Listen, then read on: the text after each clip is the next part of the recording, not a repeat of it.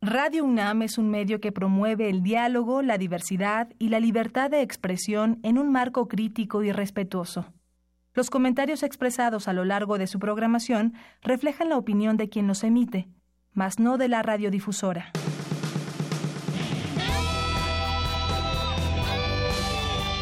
Prisma RU. Relatamos al mundo.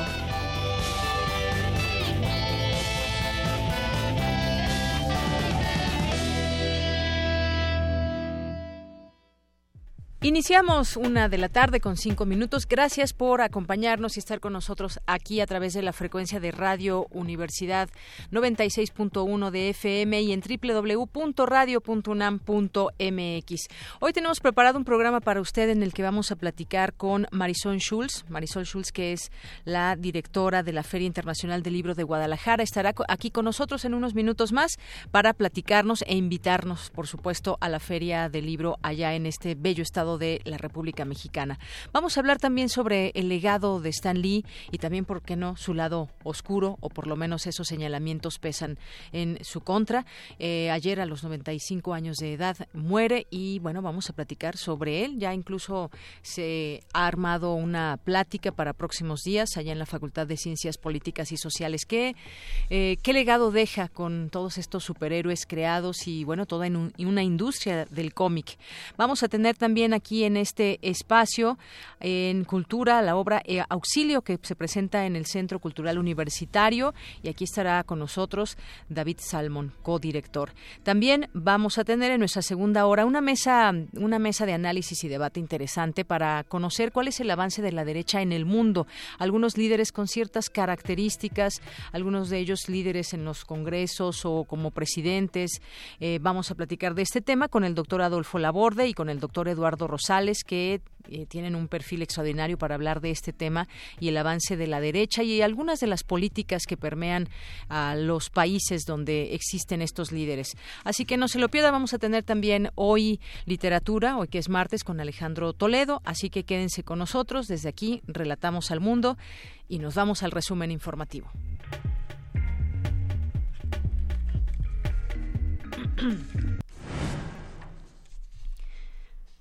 Bien, y iniciamos con nuestro, con nuestro resumen informativo. Este martes 13 de noviembre, los temas universitarios presenta la UNAM Plan de Movilidad Ciclista para la Ciudad de México. Más adelante, Cindy Pérez Ramírez con los detalles. En el Instituto de Investigaciones Sociales se clausuró el Religión, Género, este coloquio Religión, Género y Diversidad Sexual, agendas de investigación e incidencia. Mi compañera Virginia Sánchez nos tendrá aquí la información. Por su parte, Dulce García nos hablará sobre el primer encuentro internacional de especialistas en audio. En los temas nacionales, esta madrugada, integrantes de la primera caravana de migrantes centroamericanos partieron de Zapopan rumbo a Tepic. El gobierno de Chihuahua presentó una solicitud para recusar al ministro Eduardo Medina Mora para conocer el amparo con el que el presidente Enrique Peña Nieto busca blindarse de investigaciones. La necesidad económica es la principal razón por la que los elementos de la policía ingresaron a su corporación y la vocación el último, según una encuesta del INEGI. Luego de cuatro meses seguidos de aumentos, el valor de la canasta alimentaria en zonas urbanas se redujo en octubre, con lo que la presión de precios para la población más pobre se aminoró.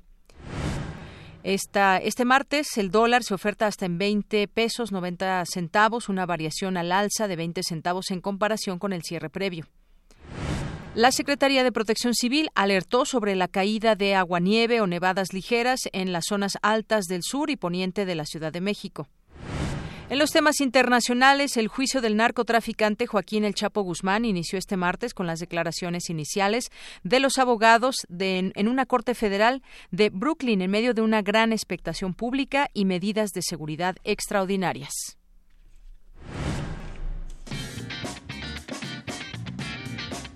Hoy en la UNAM, ¿qué hacer y a dónde ir? El Museo Universitario Arte Contemporáneo organiza del 13 al 15 de noviembre el coloquio Ecos y Disonancias del 68 en México y el Mundo, en memoria de Miguel Escobedo, con diversas actividades como conferencias magistrales, paneles de discusión y mesas de debate a cargo de 40 especialistas, colectivos y artistas de Brasil, Ecuador, Estados Unidos, España, Francia, Inglaterra y México. Consulta la programación completa en www.muac.unam.mx.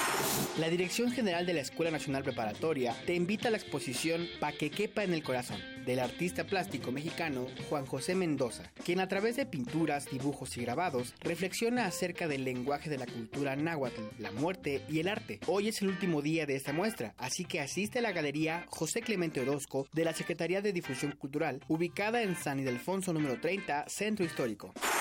TV UNAM realiza el ciclo de cine Ficción con óperas primas de directores del Centro Universitario de Estudios Cinematográficos. Hoy no te pierdas La vida inmune, ambientada en la Ciudad de México en 1960. Aurelia vive feliz con su familia. En vísperas de tener a su tercera hija, su marido muere en un accidente. Años después, Leonor, la hija mayor, ha dejado los estudios para ayudar a Aurelia a mantener la casa. Beatriz, inmersa en la música, deja que la vida le resbale como una extraña melodía. Descifra qué tiene preparado el destino para estas mujeres que se enfrentan a duros obstáculos de la vida. Sintoniza hoy en punto de las 22 horas la señal de TV UNAM por el canal 20.1 de televisión abierta.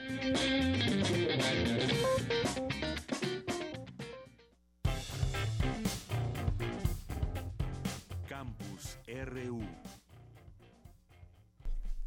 Bien, continuamos en nuestro campus universitario y vamos a iniciar con la información de mi compañera Cindy Pérez Ramírez. El Instituto de Geografía, en colaboración con el Instituto de Investigaciones Jurídicas, desarrolló el Plan de Movilidad Ciclista para la Ciudad de México, un tema muy interesante que viene empujando ya desde hace muchos años. El uso de la bicicleta se ha vuelto, pues más allá de, más allá de una moda, una necesidad en una ciudad tan grande como lo es la Ciudad de México. Cuéntanos, Cindy, muy buenas tardes. Yanira, muy buenas tardes. Me da mucho gusto saludarte a ti y al auditorio de Prisma RBN este martes. Pues sí, la propuesta de política pública es un documento realizado por el Instituto de Geografía a solicitud de la Secretaría del Medio Ambiente Local y financiado por el Banco Interamericano de Desarrollo. En él participaron 18 académicos de esta universidad, incluido un equipo del Instituto de Investigaciones Jurídicas.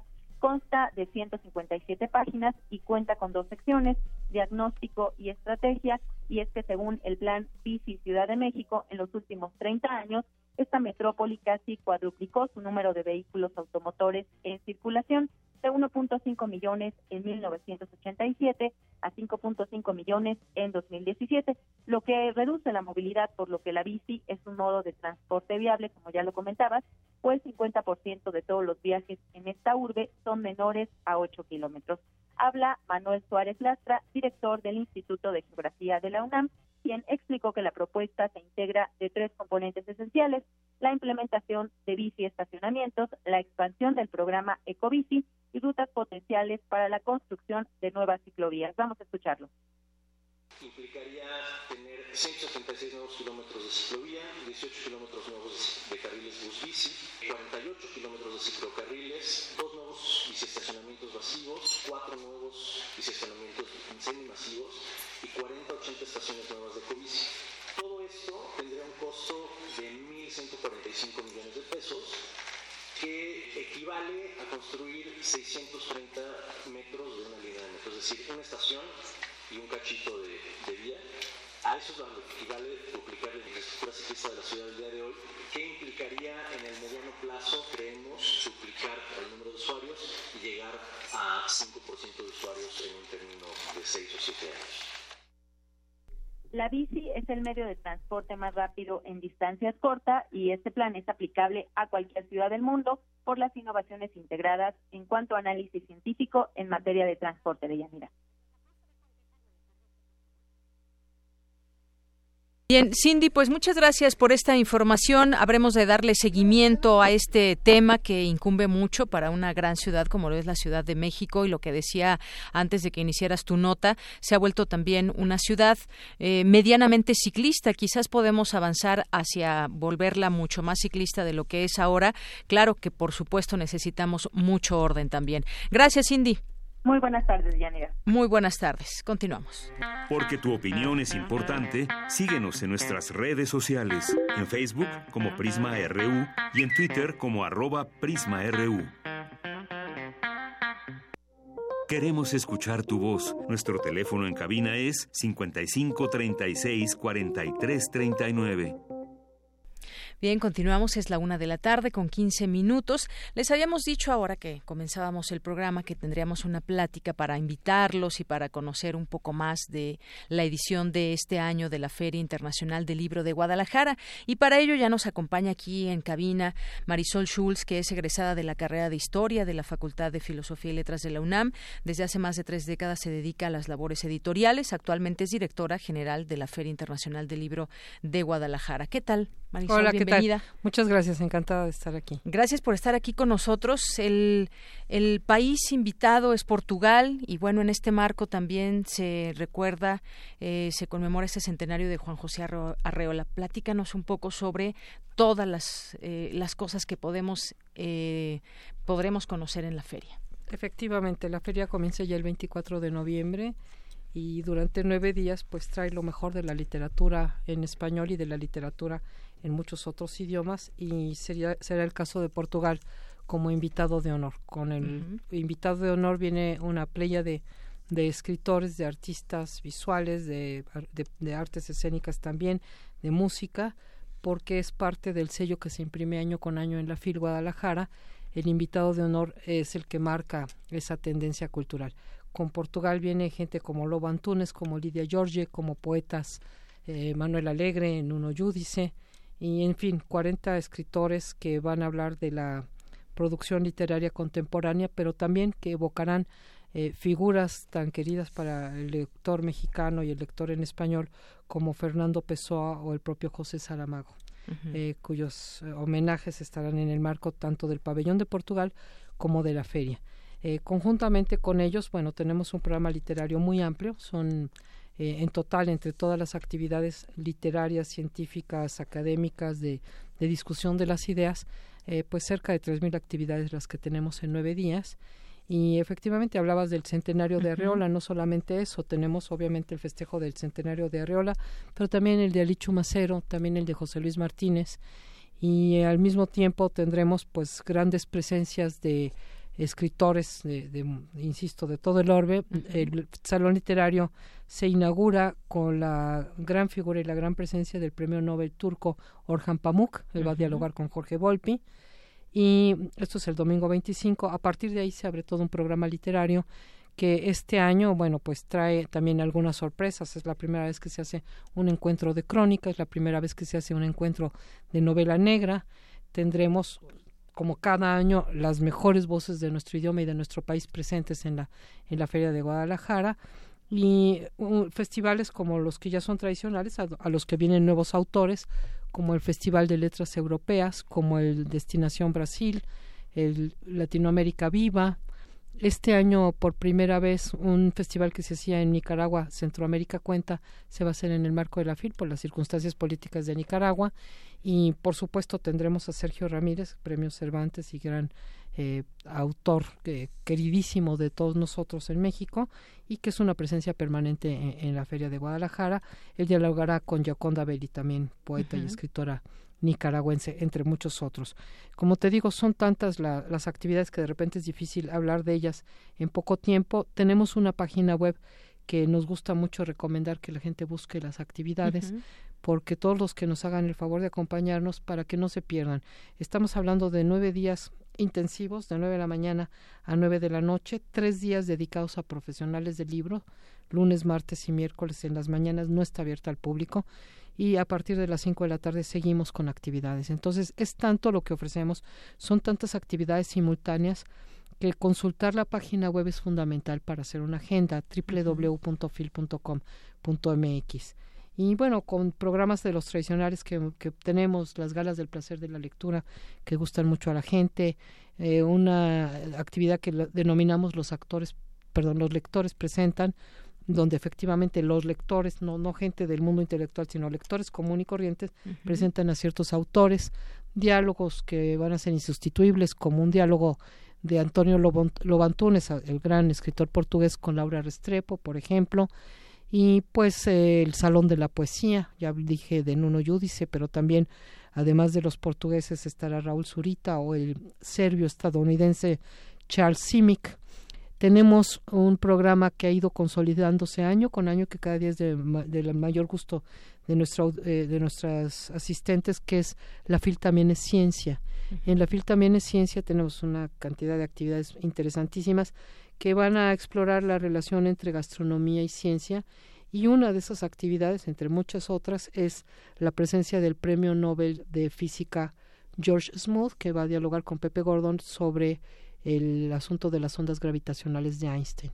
Otro premio Nobel presente en la feria va a ser nuestro premio Nobel local, Mario Molina, hablando de temas ambientales. Hay encuentros, hay coloquios, un encuentro denominado de muro a muro con, con grandes personalidades hablando pues de esta circunstancia que nos está eh, acosando, yo diría el término, ¿no? Por, por todo las amenazas de Trump y más allá de eso, y foros de migración y temas como que están en la, en, en, la palestra como son las fake news, como es el asunto del acoso sexual, el Me Too, etcétera, etcétera. Así es, hay mucho, como siempre, eh, cada año que se encuentra un abanico de actividades, de talleres, de muchas otras cosas. Eh, está muy bien hecha esa página a la que hacías alusión, ahí puede uno encontrar todos estos eventos, un poco la sinopsis de lo que pueden tratar, los días, los horarios, está muy bien estructurado para que lo puedan conocer. Decía, son 10 días, 10 días que, aunque se escapen un fin de semana, pueden ahí conocer mucho y entrar a muchos de estos eventos. Como sabemos, esta Feria Internacional del Libro de Guadalajara es la reunión editorial más importante de Iberoamérica y un extraordinario festival fundada ya hace 32 años por la Universidad de Guadalajara y bueno, pues ahí se puede eh, conocer a los autores favoritos, se puede ir a encontrar pues bueno, una cantidad de libros impresionante eh, arreglada y acomodada en los distintos stands que pues se presta para que uno se pase todo un día, por ejemplo, eh, buscando y dejándose encontrar por, por, eh, por distintas ofertas ahí en la feria, Marisol. Sí, efectivamente, es muy, muy importante lo que dices, la gente que nos haga el favor de ir de otras entidades eh, federativas, bueno, pues lo ideal es que planifiquen su, su visita.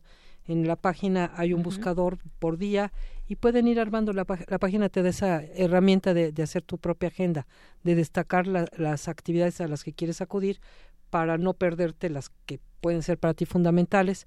Si la feria tiene un cupo límite en muchos de los salones, entonces también recomendamos que las actividades que les interesen lleguen a tiempo para evitar que quedarse afuera. Así es. Esto que decías también de la FIL también es, ciencia, por supuesto, es muy importante. Hay muchos de los temas que, bueno, pues sabemos, hay mucha literatura, pero también muchos de todos estos libros que se ofertan ahí en la FIL hablan justamente de cómo entender nuestro entorno, que son también universidades que están representadas ahí a través de sus stands y en donde puede uno encontrar un gran, una gran fuente de conocimiento.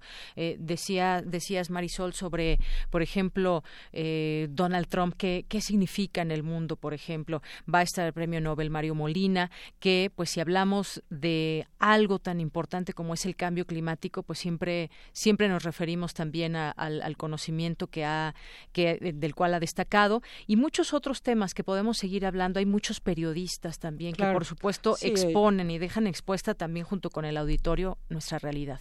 Así es, y por ejemplo, para mencionar otros personajes fundamentales de, este entorno, de este entendimiento y de, dilucidar la realidad, nos acompañará la filósofa y, bueno, eh, activista norteamericana Judith Butler, una de las grandes pilares del feminismo a nivel internacional. Ella, por cierto, también recibe un doctorado honoris causa por parte de la Universidad de Guadalajara. Estará por ahí Andrés Oppenheimer. Los grandes analistas políticos mexicanos también estarán presentes en eh, hablando del federalismo y de algunos de los retos que estamos enfrentando hoy en día y que enfrentaremos a partir también del primero de diciembre. ¿Por qué no? Porque no analizarlo, ¿no? Es un, es un festival de las ideas. Entonces, por supuesto, estará gente como Jorge Castañeda, como José Boldenberg. En el marco de la feria se dan premios, el premio Aida Vitale, que no le he mencionado, poeta uruguaya, los premios al bibliófilo, al bibliotecario, al periodismo cultural, que en este caso recae en el muy querido Benito Taibo, y bueno, pues es un mar de, de, de, la verdad es un gran universo donde más de 80 actividades paralelas ocurren minuto a minuto. Así es, bueno, quienes ya, ya la conocen saben más o menos de lo que les estamos hablando, aunque cada año pues tiene sus particularidades y sus distintos autores y quienes no la conocen es una muy buena oportunidad para asistir, para conocer también un poco de esta bella eh, ciudad, pero sobre todo de quedarse ahí un buen tiempo, unas buenas horas para eh, tener este programa en mano que está también a través de la página que nos decías Marisol y se pueda pues organizar porque podemos estar ahí los 10 días que dura la feria sin salir. nueve, perdón nueve perdón nueve eh, pues estar conociendo toda esta oferta que se presenta. Ya nos decías algunos autores, el país invitado, los homenajes que hay, también póstumos. Y bueno, pues es solamente lo que podemos platicar aquí un poquito de todo lo que se puede encontrar en la feria. Sí, así es, es una probadita. Tenemos una feria que ocurre dentro de la feria, la de que es Fin Niños, con un universo especial para los niños, actividades muy particulares para los más pequeños. Desde los tres años tenemos talleres eh, de promoción de la lectura, espectáculos, etcétera. Tenemos actividades para jóvenes. Entonces, sí, yo estoy completamente convencida que quien no ha ido va a encontrar algo que no solamente va a ser de su interés, sino que le va a cambiar la vida. Claro, y bueno, pues no se diga las conferencias magistrales que también estarán presentándose y que bueno, pues yo les, remitiría, insisto, al, programa. Tan solo voy a mencionar el nombre de algunas, por ejemplo, eh, la respuesta del cerebro al estrés, la clave es el balance, la armonía de los números a través de la historia, la neurociencia puede esclarecer los enigmas de la mente, entre muchos otros. Entre muchas otras, ese es desde, desde el punto de vista científico. Viene, por ejemplo, una conferencia magistral de Enrique Krause sobre la figura de José Luis Martínez, que también conmemoramos sus 100 años, obviamente los 100 años de Alicho Macero, etcétera. Es decir, realmente eh, a Pitol, eh, un homenaje póstumo que, en el que participarán Margot Glancy y Mario Velatín. Y podemos seguirnos, como bien dices, estos son probaditas, es una manera de invitar a la gente a que se anime a ir a Guadalajara eh, porque lo que yo estoy completamente convencida es que no se van a arrepentir. Así es. Premios, homenajes, Fil Literatura, Fil Niños que nos decías, foros, encuentros, estas conferencias magistrales, eh, las presentaciones de libros para niños, y ciencia y muchas otras cosas. Y mucho más, mucho también extramuros. Tenemos en el marco de la feria, en un conjunto de artes escénicas que es de la propia Universidad de Guadalajara, se presentará Plácido Domingo, un día antes o dos días antes Teresa Salgueiro, Habrá danza, teatro en el conjunto de artes escénicas y en los museos de la ciudad también hay exposiciones que nos trae Portugal de grandes artistas portugueses. Entonces, Teresa Salgueiro, por supuesto, una de ellas. Sí, yo creo que es uno de los festivales culturales pues más amplios de este país, más completos y vale la pena invitar a la gente que realmente eh, acuda y sabemos que, que, lo van a disfrutar. Muy bien. Pues Marisol Schulz, muchas gracias por venir y, e invitarnos aquí de primera mano, platicarnos un poco de lo que será esta feria, que seguramente, como todos los años, será un gran éxito. Muchas gracias. Te lo agradezco muchísimo, gracias a, Radio UNAM. Muy buenas tardes. Marisol Schulz es la directora general de la Feria Internacional del Libro de Guadalajara. Queremos escuchar tu voz. Nuestro teléfono en cabina es 55 36 43 39. Tu opinión es muy importante. Escríbenos al correo electrónico prisma.radiounam@gmail.com. Bien, continuamos una de la tarde con 28 minutos. Vamos con mi compañera Dulce García. Presentan en la Fonoteca Nacional el programa del primer encuentro internacional de especialistas en audio. Cuéntanos, Dulce, buenas tardes. Así es, Deyanira, muy buenas tardes a ti, al auditorio de Prisma RU. Eh, pues aquí estamos aquí en la Fonoteca Nacional, eh, precisamente porque se presentó este encuentro. Y bueno, les cuento que desde hace poco más de un siglo la posibilidad de registrar el sonido en soportes físicos ha permitido que las expresiones sonoras sean difundidas en distintos contextos, además de que la conservación de soportes abra las puertas a la preservación de la memoria sonora. Eh, para conversar acerca de esto y sobre todo para analizar todo el trabajo que ello conlleva, la Fonoteca Nacional albergará del 20 al 24 de noviembre el primer encuentro internacional de especialistas en audio. Este contará con la participación de destacados personajes en la materia, tales como Nadia Balaskovic, eh, Alan Tucker, Jorge Urbano, entre otros. Al respecto, habla Ernesto Velázquez Briceño, director de la Fonoteca Nacional. Para la Fonoteca Nacional es, eh, me parece básico propiciar encuentros como estos. Eh, se trata de un encuentro de especialistas de audio, es el primero y le hemos dado carácter internacional. Vienen dos figurones que me parece que van a destacar muchísimo nuestro, nuestra primera edición, que son Alan Tucker y Nadja Baloskovic.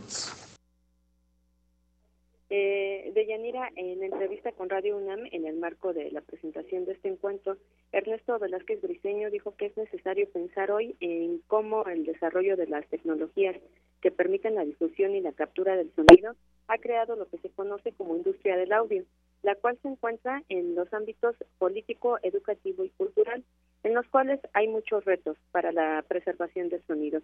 Escuchemos nuevamente sus palabras. Los cálculos de los especialistas para que se den cuenta nuestra audiencia de qué tamaño es el desafío es que para el año 2025 todo lo que no esté digitalizado desaparecerá, todo lo que esté en soporte analógico. Y del 100% de los soportes análogos que hay en el mundo, tanto de audio como de video, solamente el 15% ha sido digitalizado de tal suerte que tenemos una carrera contra el tiempo para salvar ese patrimonio eh, cultural.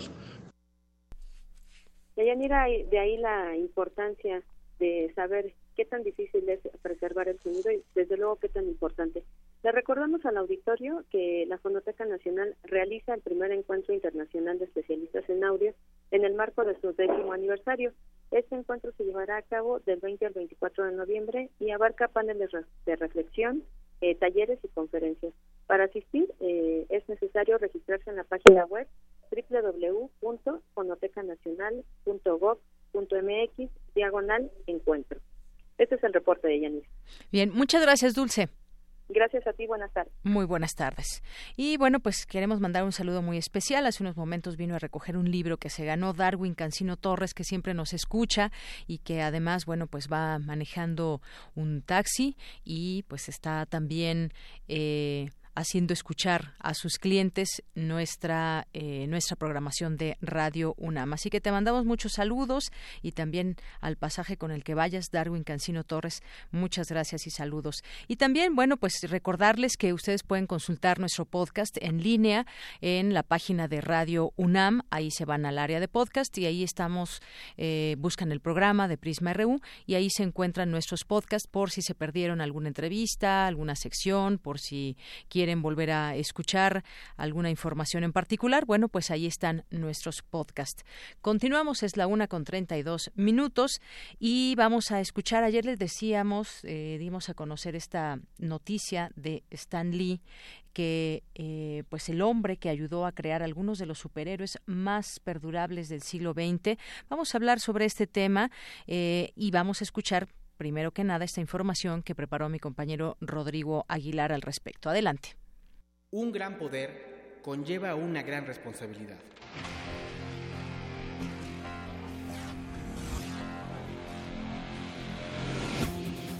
Spider-Man, Hulk, Iron Man, Los Cuatro Fantásticos, Los Vengadores, Daredevil, Doctor Strange, X-Men, todos estos superhéroes tienen algo en común. Además de salvar al mundo, forman parte del universo fantástico de Marvel. Stanley Martin Lieber, mejor conocido en el mundo de los cómics como Stan Lee, fue un escritor y editor de esta famosa casa que en sus inicios llevaba el nombre de Timely Comics.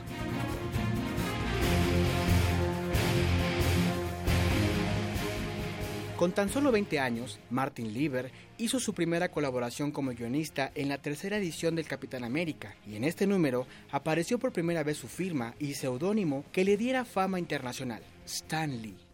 Para 1941, Martin Goodman lo colocó como editor en jefe, pero un año después tuvo que dejar el puesto debido a que fue llamado al servicio militar en la Segunda Guerra Mundial. Sin embargo, a su regreso, nuevamente fue nombrado editor en jefe hasta 1972, cuando Roy Thomas tomó el puesto. Ese traje es súper. ¡Cierra el pico, Stanley! Durante esta época, Stan the Man, como era llamado en algunas ocasiones, marcó el comienzo de la llamada Era de Plata del cómic estadounidense, con la salida de la serie Los Cuatro Fantásticos, historia que desarrolló junto con Jack Kirby y Steve Ditko, otros dos personajes importantes de la editorial Marvel. Entre sus creaciones destacan personajes que forman parte de la iconografía universal como Spider-Man, los X-Men, Iron Man, Thor, Doctor Strange, Daredevil, Los Cuatro Fantásticos, El Increíble Hulk, Los Vengadores, Pantera Negra, Silver Surfer y Nick Fury, además de su intromisión al mundo del manga con Hero Man y el guion de la serie Último. No cabe duda que su capacidad y su sello creativo al humanizar a sus personajes han sido de gran influencia para varias generaciones, además de su inigualable éxito en el mundo de los cómics y del universo cinematográfico de Marvel. Stan Lee falleció el 12 de noviembre de 2018 a los 95 años de edad en un hospital de Los Ángeles y ha dejado un gran legado en sus lectores más acérrimos, además de sus ya característicos cameos en las distintas películas del universo de Marvel. Excelsior. Hacia arriba y hacia adelante por la gloria mayor.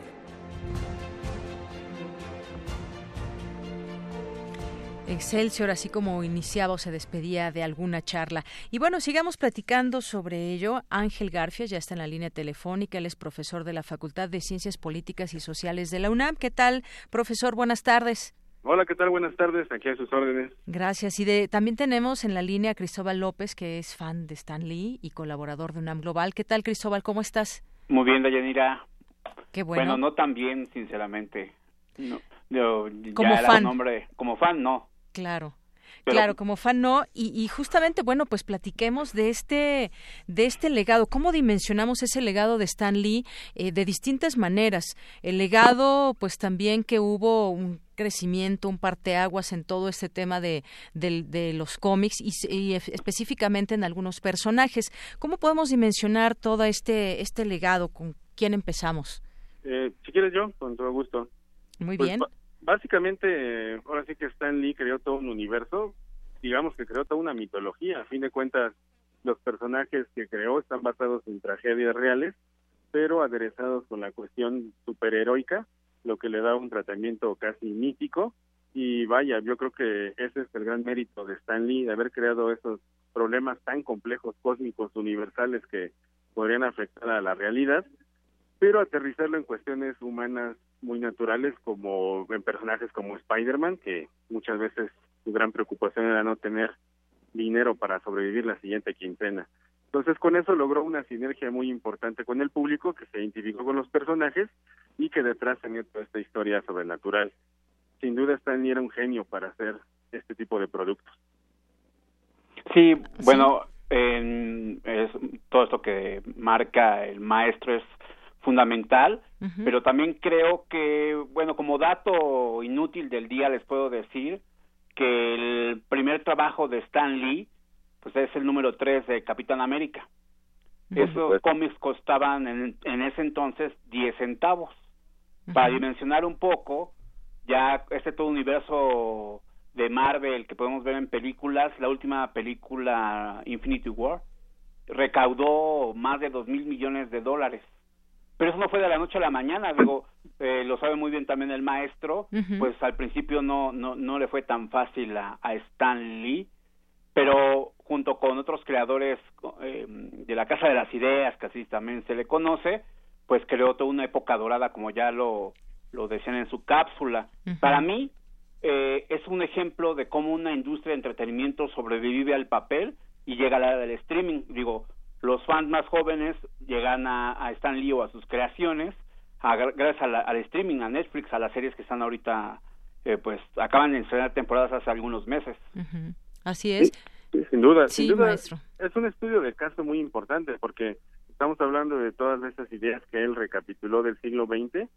Eh, el propio Stan Lee y sus personajes fueron avanzando por tecnologías, por cambios en la familia, en la sociedad, eh, y fueron enfrentándose en todas las páginas, en más de 50 años de Marvel, eh, y todos los personajes, un montón de situaciones que se vieron reflejadas, ¿no? Entonces, eh, siguen vigentes los personajes porque a fin de cuentas están sustentadas en estas temáticas, pero a la vez están dando un recuento de cómo vamos viviendo la historia como sociedad. Así es. Eh, escritor, editor de Marvel Comics, impulsó el éxito de la industria del cómic desde los años 60 y, bueno, pues eh, pasó toda una transformación, ahora lo mencionaban bien, ahora como las nuevas generaciones también que son fans de estos personajes, pues lo vivieron o lo iniciaron eh, desde otra desde otra mirada, que es desde la tecnología también, estos personajes que siguen hoy más que nunca vigentes. Así que, pues este ejecutivo de Hollywood, promotor incansable, desempeñó un papel fundamental también de los que de los fans que le llaman incluso la edad de plata de, de los cómics. Y bueno, bajo su liderazgo, Marvel revolucionó el mundo de los cómics al llenar a sus personajes con las mismas dudas, neurosis que las personas comunes, así como conciencia sobre causas sociales y sentido del humor. Había una identificación muy grande también, por supuesto, con los personajes. Sí, definitivamente.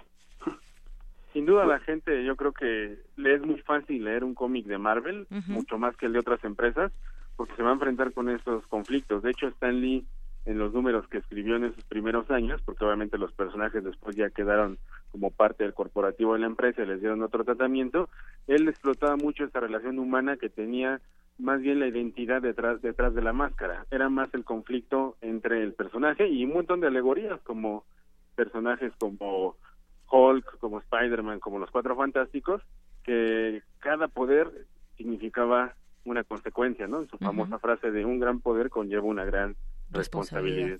Así es. Y, también quisiera mencionar que todo, pues esto parte de las propias vivencias de Stan Lee. Él no la tuvo nada fácil para llegar a, pues a esa oportunidad de que alguien viera un guion. Él pasó por muchos trabajos como hijo de inmigrantes del Bronx pues yo creo que muchas de estas peripecias, de estas penurias, pues también las vemos reflejadas. Y un dato que a mí me parece relevante mencionar, esta época dorada, o esa época de plata, como le dicen del cómic, surge en un momento crítico para él, él ya se quería salir de Marvel, ya estaba cansado, ya estaba harto, pero por consejo de su esposa, que falleció el año pasado, eh, le dice, ¿por qué no haces algo que a ti te llene? O sea, Stanley ya estaba cansado de estos superhéroes, de los nazis, de lo bélico, ¿por qué no haces algo que a ti te llene? Y así llegan los cuatro fantásticos que eso es lo que despega totalmente al cómic eh, estadounidense y a nivel global. Así es, y es que, a ver, mucho, mucho poder que tuvo con estos eh, personajes, pero también una gran responsabilidad, porque nos podríamos también preguntar por qué no murieron estos personajes, por qué no se quedaron en algún momento pues rezagados y, y se reinventan muchos otros personajes y personajes nuevos que surgen, pero pues, ¿por qué no murieron estos personajes? Fue una gran responsabilidad la que tuvo para seguirles dando vida. Sí, sobre todo a nivel continuidad ya después lo tuvieron que arreglar porque mientras otros productos como el manga japonés tiene ciclos, termina y empieza en algún momento una historia que se cierra, aquí el superhéroe vive una etapa de, de, transformación pero nunca llega a un final y siempre vemos cuestiones como reboots, como relanzamientos, como renacimientos, pero conservando la base. Entonces es un periodo de ir avanzando con el personaje una década o más y después regresarlo otra vez al origen pero tratando de tener una continuidad y, e inclusive hablando de adaptaciones como ahora se tiende a llamar multiversos. No es lo mismo el Spider-Man de los cómics que el Spider-Man del universo cinematográfico y el de los videojuegos, en fin, ¿no? Se van creando multiversos, que es un concepto que ayuda comercialmente a conservar el personaje como producto cultural, pero a la vez permitirlo explotarlo en diferentes medios y soportes. Claro, si bien fue el iniciador de los cómics, sí fue quien los popularizó gracias a muchos de sus personajes. No sé si eh, tú como fan, Cristóbal, tengas alguno en particular especial que sea tu favorito o algunos de ellos, cuéntanos. Spider-Man, definitivamente, y Daredevil, ¿no? Con esto, como bien dice el profesor, eh, todos esos multiversos, ¿no? No es el mismo Spider-Man que lo ponen en el 2099, le crean historias que van muy de acuerdo, ya lo decían también, pues se van adaptando a la época, pero no sería posible si de sustento no tiene historias que conectan con el espectador o con el lector que, es mi caso con estos dos héroes. No sé cuál es el favorito del profesor. Eh, igualmente Spider-Man yo creo que es una inspiración más que ahora sí que verlo como un personaje. Para mí Spider-Man es real, existe, es palabra lo que dice, ¿no? Y sus enseñanzas son situaciones que podemos aplicar muy bien en la vida cotidiana, ¿no? El no rendirse y salir adelante. Otro de mis favoritos es Iron Man, que tiene mucho esta relación con la tecnología y a la vez un vacío porque es un millonario que muchas veces ha caído en temas como el alcoholismo eh, y que pareciera parecer que uno tiene todo, pero a, la vez es ese sufrimiento del hombre, que a lo mejor tienes todo, pero no tienes salud, eh, estás enfermo y bueno, pues, ahora sí que no todo es el dinero ni la tecnología. Son, son reflexiones muy profundas que hace, eh, también con otro personaje como el Doctor Strange, que en su versión cinematográfica también fue buenísimo. Así es, y bueno, pues también hablemos, eh, o se puede hablar de este legado en la historia, en legado económico, también más de 20 mil millones de dólares en el mundo, de acuerdo con analistas de la industria del cine, y bueno, pues por supuesto uno de los más queridos fue Spider-Man en, eh, a través del cine. Y yo quisiera también hablar, no podemos dejar de mencionarlo, pues ese, ese lado oscuro que se menciona también de Stan Lee. Eh, demandas, acoso sexual, plagio, incluso se le ha acusado, aunque el legado de Stanley es innegable, en el gremio del cómic se le miraba también un poco con recelo, por lo por lo menos de algunos grupos o algunos personajes, era el hombre más brillante de Marvel, pero no fue el único, dicen, eh, ni el verdadero creativo de este, este, tipo de acusaciones se las dejaron ver en diversas ocasiones. ¿Qué opinan de esto? sin duda, sin duda estuvo ahí presente todo este tipo de situaciones la discusión que tuvo sobre quién era el verdadero creador de Spider-Man, ¿no? quién tuvo la idea, sin quien lo dibujaba, eh, con, ya sea con John Romita, con Jack Kirby, y sí, siempre hubo esta discusión, y yo creo que un hombre que está en esta situación, hasta inclusive él su mismo desprecio por los cómics al inicio, el hecho de llamarse Stan Lee para no ocupar su nombre real, para no ubicarse como un escritor de cómics, creo que él tenía un desprecio por esta industria al principio, pero cuando vio que generaba ganancias, creo que acabó por amarla, ¿no? O sea, a fin de cuentas se transformó, o los propios personajes lo transformaron, no sé, pero sí hay una parte oscura de Stan Lee, que creo que al final de cuentas se reivindicó con una buena imagen que manejó en películas en su vida personal y de la cual no se habla mucho de esta imagen negativa. Así es, y que, pues bueno, específicamente hubo una pugna con eh, Jack de King Kirby, con quien Lico creó personajes tan icónicos como los Cuatro Fantásticos, los X-Men, entre otros. Ambos lograron ser una dupla muy exitosa, pero Lee supo ser más hábil, según dicen algunos, algunos medios, algunas versiones, al momento de las relaciones públicas y colocarse como la estrella de Marvel. Cristóbal, ¿querías comentar algo? Sí, esto de Kirby, de hecho, llegaron a un arreglo hace unos cuatro años, si mal no recuerdo es, eh, es un tema bastante em, complicado. Y también comentabas lo del tema de acoso. Hoy en redes sociales están pues ventilándose estos temas que creo que sería pues que es parte de un todo de una sociedad en la cual ese tipo de situaciones se presentan con gente que tiene cierto poder. Yo no tengo los elementos para juzgar o para decir algo al respecto, lo que sí te puedo contar es el tema con Kirby y sus co-creadores. Pues era un trabajo en equipo, a final de cuentas. Y como bien lo dices, Stan Lee supo, gracias a su personalidad o carisma, no sé, esto, capitalizar lo mejor. Pero fue un, trabajo en equipo. De hecho, él crea el método Marvel, ¿no? Es una idea, se la presentaba al dibujante para que la desarrollara, la regresaba a Stan para cerrar los diálogos de algunos efectos de esas onomatopeyas de POM, de SOG, de todas estas cuestiones gráficas para evidenciar un movimiento en escena. Así es. Es mi opinión. No, no, como fan estoy un poco sesgado tal vez, pero pues sí hay acusaciones graves que se tendrían que profundizar y en su momento dar un veredicto. Así es.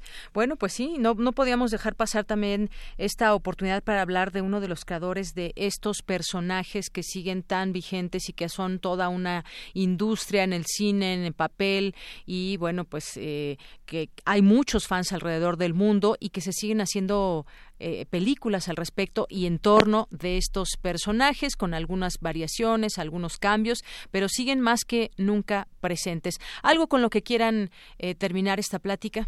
Eh, sí, como no, los invitamos este jueves 15 de noviembre a las 11 de la mañana en la sala Fernando Benítez de la Facultad de Ciencias Políticas y Sociales.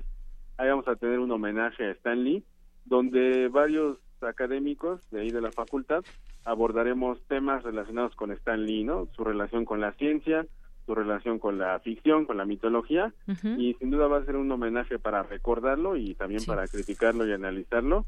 Entonces, no falten, los esperamos este jueves. Jueves 11 de la mañana y en Ciencias Políticas. En Ciencias Políticas, sala Fernando Benítez. Muy bien, muchas gracias, eh, profesor Ángel Garfias. Cristóbal, ¿con qué te despides? Pues fue el creador de 179 villanos, 83 personajes secundarios, 60 héroes, 30 razas alienígenas, 15 monstruos que solamente en la pantalla los pudimos ver retratados con todo su poder.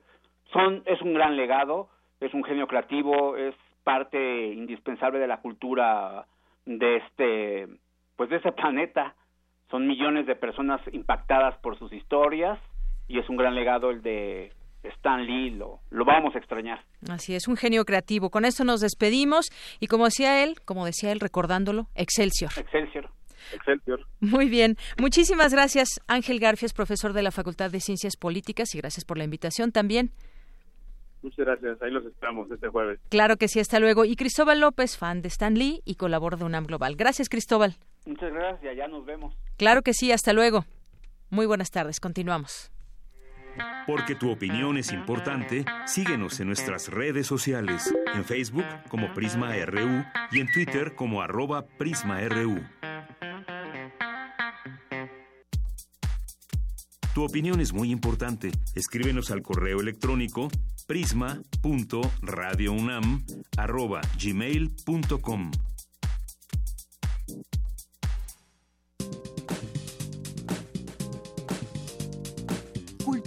RU.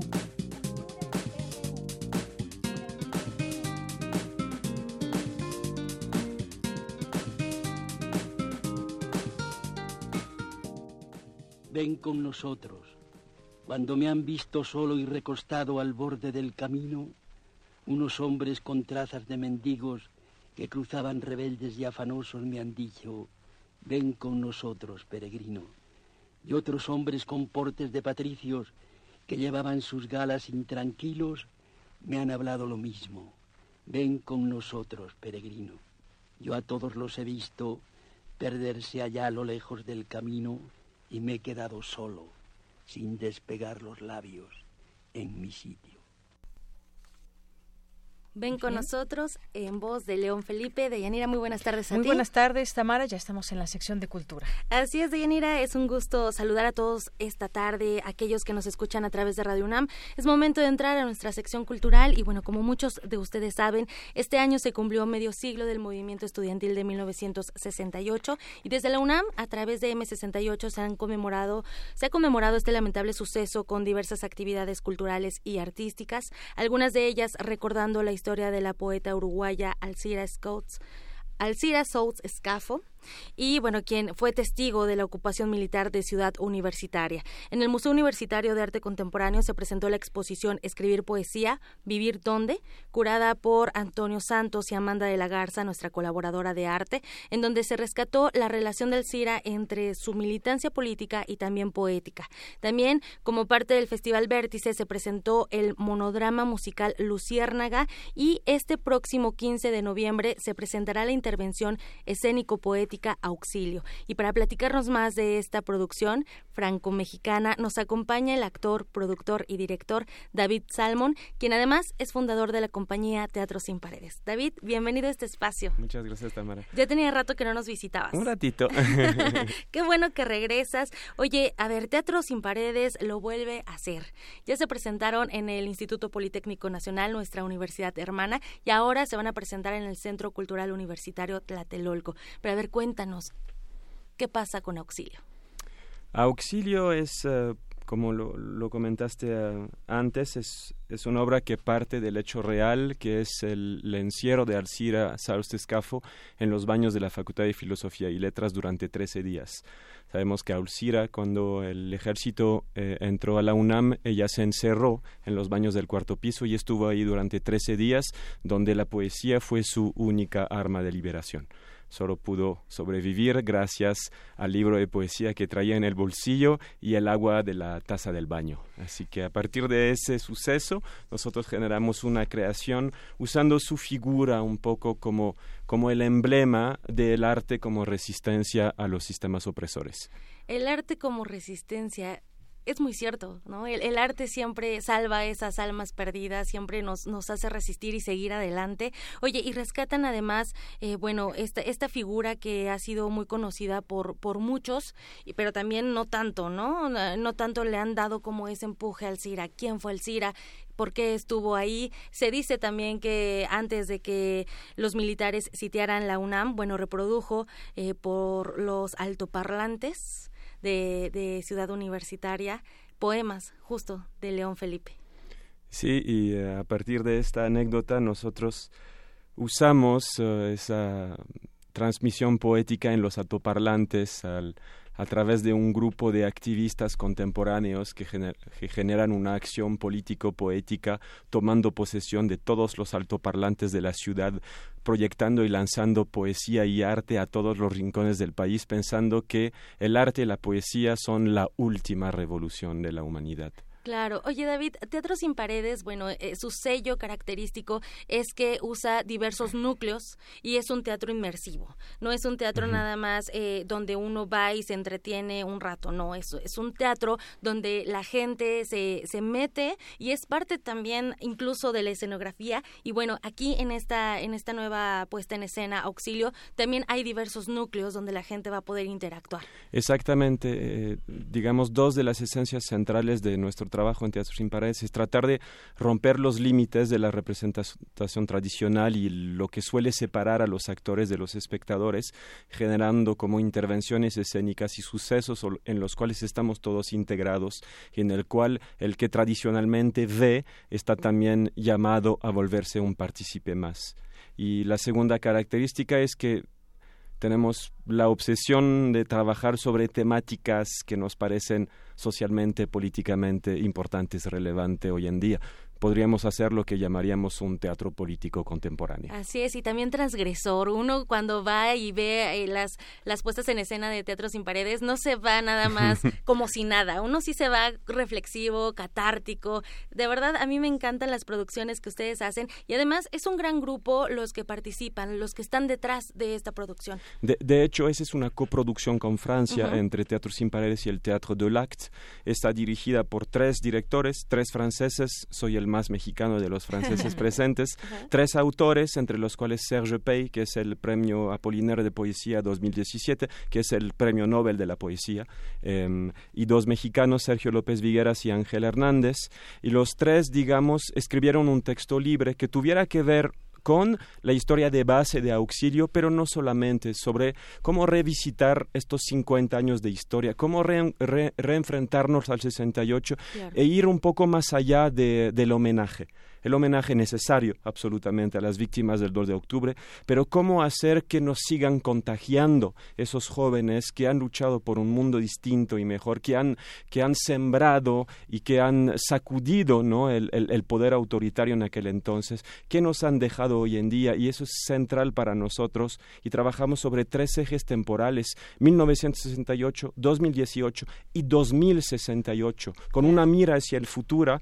eh, ya verán, en unas cápsulas del tiempo donde los espectadores podrán registrar sus mensajes a las generaciones futuras, inspirándonos del poema de Brecht que se llama A los hombres futuros o a los que vendrán después de nosotros, tratando de generar una comunicación a distancia con las generaciones que vendrán después de nosotros, reflexionando sobre el mundo que efectivamente estamos nosotros construyendo hoy en día y dejando para ellos. Claro que sí. ¿Cómo traes el pasado al presente para un mejor futuro?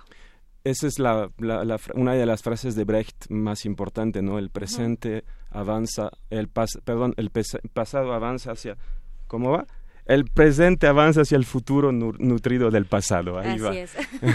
y hay que cuestionar, hay que cuestionar lo que también estamos haciendo nosotros hoy en día. Claro. ¿no? O sea, Brecht habla en este poema, busca indulgencia, ¿no? de las generaciones futuras. Yo me pregunto si hoy en día nosotros tenemos que buscar indulgencia, si estamos realmente haciendo todo lo que está en nuestro poder para construir ¿no? un, mejor futuro, un mejor país, un mejor universo, cuando vemos todas las catástrofes ambientales, sociales, políticas en las cuales vivimos. Y creo que al confrontarnos a las generaciones futuras, quizás nos puede regenerar una energía vital sobre lo que estamos haciendo todos los días, ¿no? Cuando dejamos de ahogarnos en ese en esa vida cotidiana que nos hace. Dice, leí hace poco, en promedio parece que las personas pasan ocho horas al día en las redes sociales. Dios, ¿qué hemos hecho? Sí, ¿qué estamos ¿Qué hemos hecho en, en tan pocos años? ¿Qué hemos hecho? ¿Dónde nos vemos a la cara, a los ojos, nos hablamos, nos tocamos? O sea, en 10 años hemos, y eso es, y, hacia dónde nos estamos dirigiendo, qué mundo vamos a dejar a los que van a estar aquí en el 2068. Exactamente, de hecho, justo eh, David, antes de que entráramos aquí a cabina, estábamos viendo en las noticias que España eh, va a prohibir en 2040 el uso de coches con gasolina, bueno, que utilicen gasolina para moverse. Y nuestra pregunta fue muy sincera, en 20 años estaremos aquí, o sea, en, en 22 años todavía estaremos aquí. Es, es como también esa reflexión, ¿no? Porque, ¿qué le estamos dejando a las generaciones? Bueno, al menos ahorita lo que estamos haciendo y lo que ustedes están haciendo es rescatar, rescatar ese pasado para que también las generaciones sepan quién fue Alcira, por ejemplo. También, y que, sepa quién fue Alcira y qué fueron, quién fueron estos jóvenes que creían fundamentalmente en la posibilidad de construir un mundo diferente. Eso es por eso que la generación del 68 sigue, sigue alimentándonos hoy en día. Y hay que ir más allá del homenaje y tratar de ver cómo nosotros en este mundo contemporáneo respondemos a lo que ellos han hecho en este aquel entonces. Excelente. Oye, y se van a presentar a partir del 15 de noviembre los, los jueves, viernes, sábado y domingo, los jueves y viernes a las 7 de la noche, sábado y domingo a las 6 de la tarde. Es correcto, en el Centro Cultural Tlatelolco es un espectáculo itinerante que circula en distintos espacios del Centro Cultural Universitario.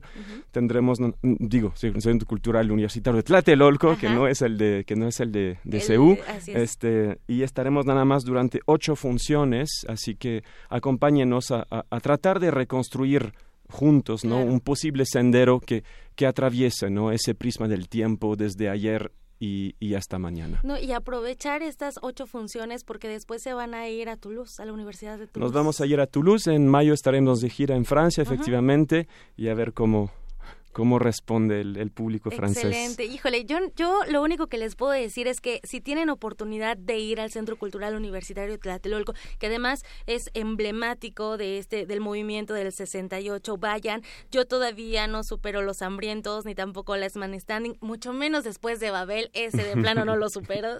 Eh, me dejó me dejó marcada para bien y yo creo que, que la gente que vea esta esta obra que están presentando Auxilio les va a ayudar de mucho en muchos aspectos y nos van a ayudar a nosotros. Así sin duda. es. David Salmón, director y fundador de eh, Teatro Sin Paredes y director, bueno, codirector de Auxilio. Muchísimas gracias por venir a este espacio. Regresa pronto a los a los micrófonos de Radio UNAM. Ya, ya has venido varias veces. Regresa pronto. Muchas gracias, Tamara. ¿Te, te, molesta si eh, comunicamos nuestras redes sociales? Por favor, adelante. Eh, Teatro Sin Paredes fanpage, el Facebook y el Twitter, arroba Teatro Sin Pared, Instagram, arroba Teatro Sin Paredes, página web Teatro Sin Paredes paredes.com. Y a ti te encontramos como arroba David Salmon. Así es, Con muchas PS Salmon. Salmon, como en psicología. Así es. Dayanira, nos despedimos por hoy. Les deseamos que tengan una excelente tarde. Vayan al teatro, vayan al Centro Cultural Universitario Tlatelolco. Muy bien, muchas gracias Tamara, gracias David Salmon. Y vamos a hacer un corte, regresamos a la segunda hora de Prisma RU. Vagar en un callejón de angustia donde no hay ni un rincón para aplacar su hambre de vida. En sus lunes de teatro, Radio UNAM te invita a ver la historia de un empleado de gobierno que cada seis años debe resguardar una historia cíclica y repetitiva en la puesta en escena Yugular de Medrano Treviño. Unipersonal con Rosendo Gaspel. Todos los lunes de noviembre a las 20 horas en la sala Julián Carrillo de Radio UNAM Adolfo Prieto 133, Colonia del Valle, cerca del Metrobús Amores. Entrada libre. La muerte huele a soledad y principio. Radio UNAM, experiencia sonora.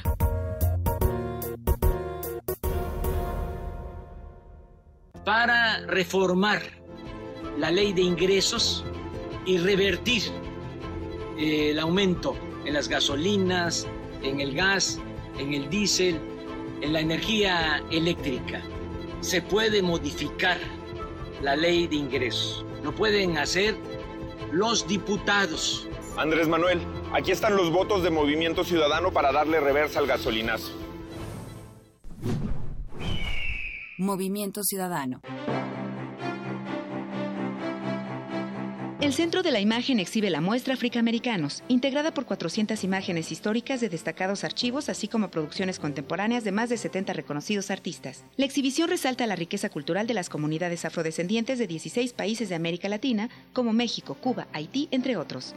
Africaamericanos está abierta en el Centro de la Imagen, Plaza de la Ciudadela número 2, Centro Histórico. La entrada es libre.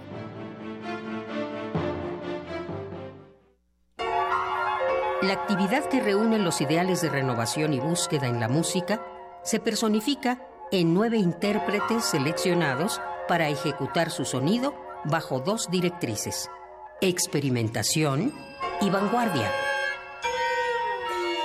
Radio UNAM y el Festival de Música Contemporánea Vértice te invitan a escuchar la transmisión especial del concierto del Ensamble Vértice, con tres piezas de contraste musical pero similitud instrumental, conducido por Dulce Wet, el sábado 17 de noviembre de las 16 a las 17.30 horas por el 96.1 de FM.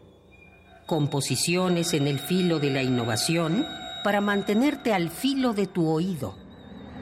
Radio experiencia sonora. Porque tu opinión es importante, síguenos en nuestras redes sociales, en Facebook como Prisma RU y en Twitter como arroba PrismaRU. Queremos escuchar tu voz. Nuestro teléfono en cabina es 55 36 43 39. Mañana en la UNAM, ¿qué hacer y a dónde ir? Como parte del ciclo Aliméntate de Cine, organizado por la Filmoteca de la UNAM, se proyectará la película Una familia peculiar, de la directora de cine francés Reina Sofía. Viudo desde hace tres años, Denis Patar es un padre idealista, entregado y amante de sus dos hijas, Janice, de 13 años, y Mercedes, de 9. Acosado por la crisis, hace todo lo que puede para cuidar a las niñas y educarlas en los sacrosantos principios libertarios y progresistas de los 80, pero a menudo se ve superado. Un buen día olvida recoger a su hija menor del colegio, situación que lo obliga a apuntarse a un programa obligatorio para demostrar que puede cuidar de su familia. Asiste a la función mañana miércoles 14 de noviembre a las 15 horas en la sala José Revueltas. La entrada general es de 40 pesos. La Facultad de Ciencias Políticas y Sociales de la UNAM te invita a la conferencia magistral América Latina vista desde Cuba y su cultura, con la participación del escritor y periodista cubano Omar González, quien se ha desempeñado como director de importantes medios de orientación cultural y como viceministro de Cultura, publicando además numerosas obras, recibiendo premios importantes. Asiste mañana 14 de noviembre, en punto de las 11 horas, al auditorio Pablo González Casanova de la Facultad de Ciencias Políticas y Sociales, o sigue la transmisión en vivo por el canal de videoconferencias de la Facultad de Políticas en YouTube. La UNAM y la Facultad de Derecho te invitan a la carrera nocturna Búhos, que se llevará a cabo el próximo 24 de noviembre a las 19 horas en el Estadio Olímpico Universitario. Puedes participar en las categorías de 10, 5 y 2.5 kilómetros en la rama femenil y varonil. Tienes hasta el 24 de noviembre para inscribirte. Para mayores informes, ingresa al sitio www.derecho.unam.mx diagonal carrera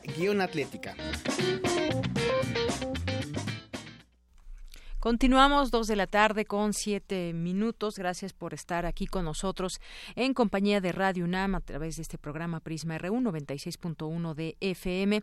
Bueno, pues gracias también a quienes están aquí presentes a través de nuestras redes sociales. Muchísimas gracias a Abimael Hernández, Teatro Sin Paredes, a Masbene y Leo Castillo, Napoleón Cárdenas que nos dice comparto la pérdida de Stan Lee como los fans. A mí me gustaban los X-Men cuando era niño. Lo que no tolero es la cantidad de películas películas que invaden la cartelera como si no hubiera otro cine. Gracias por tu comentario, Napoleón. Alejandro Toledo, en un momento más, estará aquí con nosotros también para la sección de literatura a la orilla de la tarde. Nayeli Mesa, El Zarco y Quetecuani, saludos. Phil Guadalajara, también por aquí presente en redes sociales. José Armando Bonilla, editorial Enequén, muchas gracias también por sus comentarios. Más 52 frenos, dice otro ejemplo, los Avengers, un grupo de aliados occidentales que luchan contra la amenaza externa. Algunas veces rusas, pero que deja ver la visión del mundo que quiere el mundo occidental. La era del Ultron y Civil War es un ejemplo muy bueno de ello. Gracias por tu comentario, más 52 Efren. Gracias Alejandro Cardiel que nos dice que nos está escuchando, contento, listo y dispuesto a escuchar el noticiero que ya va en un minuto de la tarde. Eh, nos escribía eso cuando acabábamos de empezar. Al andaluz Marión, Carlos H. también, a Román Becerril. Muchas gracias a todos ustedes que están atentos y seguimos leyendo sus comentarios. También lo pueden hacer a través de nuestra vía telefónica 5536 43 43 30 y ¿qué? 39, ya se me estaba olvidando, ¿eh? 55 36 43 39. Gracias aquí por recordarme. Y bueno, pues vamos a continuar con la información universitaria. Inauguran en la Facultad de Derecho de la UNAM el Simposio Internacional de Derechos Humanos a 70 años de la Declaración Universal de los Derechos Humanos. Mi compañera Cindy Pérez Ramírez nos tiene esta información. Adelante, Cindy. Deyanira, muy buenas tardes, te saludo con mucho gusto. Han pasado 70 años desde que diversos líderes del mundo plantearon explícitamente los derechos que todos en el planeta deben esperar y demandar simplemente por el hecho de ser seres humanos. Nacida del deseo de prevenir otro holocausto, la Declaración Universal de Derechos Humanos fue adoptada el 10 de diciembre de 1948 y está compuesta por 30 artículos. Durante la ceremonia de inauguración, Jesús Peña Palacios, representante adjunto en México de la Alta Comisión comisionada de las Naciones Unidas para los Derechos Humanos dijo que el racismo, la discriminación y la intolerancia representan los mayores retos a enfrentar. A menudo los gobiernos están dispuestos a dejar de lado o a pisotear los derechos en pos de la seguridad o para mantener el poder o la corrupción. A pesar que los 193 Estados miembros de las Naciones Unidas han suscrito la declaración, ninguno de ellos ha cumplido, ha cumplido plenamente su promesa. Como observó Nelson Mandela con ocasión del 50 aniversario de la Declaración Universal de Derechos Humanos en su discurso a la Asamblea General, los fracasos en cumplir dicha promesa de los países no han sido resultado preestablecido de las fuerzas de la naturaleza o producto de la maldición de deidades. Son las consecuencias de decisiones que toman o dejan de tomar hombres y mujeres. Sin embargo, y al mismo tiempo, hay que reclamar que la Declaración Universal de los Derechos Humanos continúa proporcionando la base para un debate en asuntos nuevos y apremiantes como puede ser el cambio climático. Por su parte, Luis Raúl González Pérez, presidente de la Comisión Nacional de los Derechos Humanos, recordó esta evaluación que hace unos días se le hizo a nuestro país en esta materia y también se refirió a la Ley de Seguridad Interior. 264 observaciones a México por 102 países. Se pueden resumir temáticamente, muchas expresiones se refirieron, desde luego, a temas como el arraigo, que todavía tenemos en la Constitución. Bueno, frente a estos retos, frente a este panorama, México tiene ese desafío de cumplir la hoja de ruta de la Agenda 2030 para hacer vigente el desarrollo sustentable, detener el flagelo de las violencias, en particular aquellas cometidas contra las mujeres, pero también el flagelo de las desapariciones y la tortura, pasando de dotarnos de buenas leyes a su materialización plena, que la Comisión Nacional de Derechos Humanos activó una acción de inconstitucionalidad en contra de la Ley de Seguridad Interna, porque nos preocupa que la seguridad esté en manos de fuerzas militares. Por eso, hoy que se discute en la Suprema Corte de Justicia de la Nación, Vuelvo a hacer el exhorto a las y los ministros, porque es histórico la decisión que tomarán en función de la determinación que asuman en la respuesta a la acción de inconstitucionalidad. Este es el reporte que tenemos. Muy buenas tardes. Gracias, Cindy. Muy buenas tardes. Continuamos con más información. Bueno, antes tenemos también aquí dos anuncios. El próximo jueves 15 de noviembre se realizará la ceremonia de entrega del premio Aida Weiss, el PUIS UNAM, dirigido al área genómica aplicada a la salud. El dictamen del jurado ha definido como ganadores a investigadores de la UNAM, Instituto de Investigaciones Biomédicas y de la Facultad de Estudios Superiores Iztacala. Esta ceremonia se realizará el jueves en la sala del Consejo Técnico de la Investigación y nuestra compañera Cindy Pérez Ramírez nos tendrá después estos detalles. Y el próximo viernes 16 de noviembre en el piso 14 de la Torre 2 de Humanidades se celebrará el Día Mundial de la Filosofía. La temática de este año es Filosofía y Desigualdad. Cabe mencionar que dicha actividad se realiza en coordinación con la oficina de la UNESCO en México. La jornada tendrá lugar de 11 de la mañana a 2 de la tarde en el Auditorio Mario de la Cueva, piso 14 de la Torre 2 de Humanidades. Nuestra compañera Virginia Sánchez estará ahí y nos tendrá también los detalles el próximo viernes. Pero están todos invitados a estos dos eventos. Y continuamos justamente con mi compañera Virginia Sánchez. En el Instituto de Investigaciones Sociales se clausuró eh, el coloquio Religión, Género y Diversidad Sexual, Agendas de Investigación e Incidencia. Cuéntanos, Vicky, muy buenas tardes.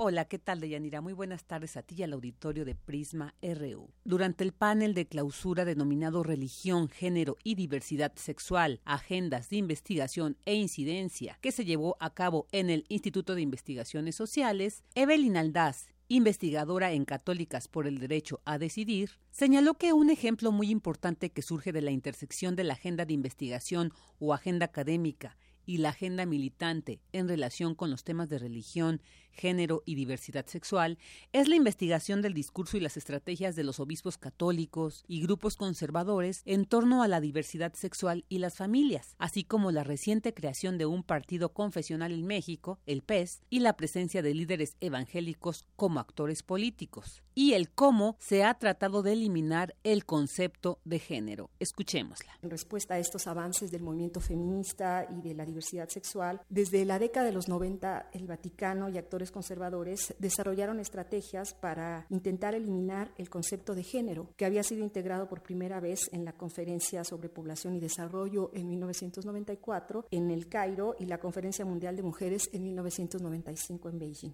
Al no conseguir su objetivo, décadas más tarde estos grupos decidieron enfocar sus estrategias en cambiar el significado del concepto de género, creando el término ideología de género. De esta manera surgieron los movimientos antigénero que disputan lo que llaman esta ideología de género y que se presenta como una matriz de las reformas políticas a combatir, ¿no? mediante la cual, o sea, hay una compleja gama de movimientos y actores que han construido un enemigo común y han compartido estrategias similares en diversos países de Europa, de América Latina, para atacar los avances del feminismo y los derechos de la comunidad LGBTI. En tanto, Gabriela Cano del Colegio de México señaló la importancia de seguir problematizando los términos de género y diversidad sexual desde el campo empírico que se trabaje.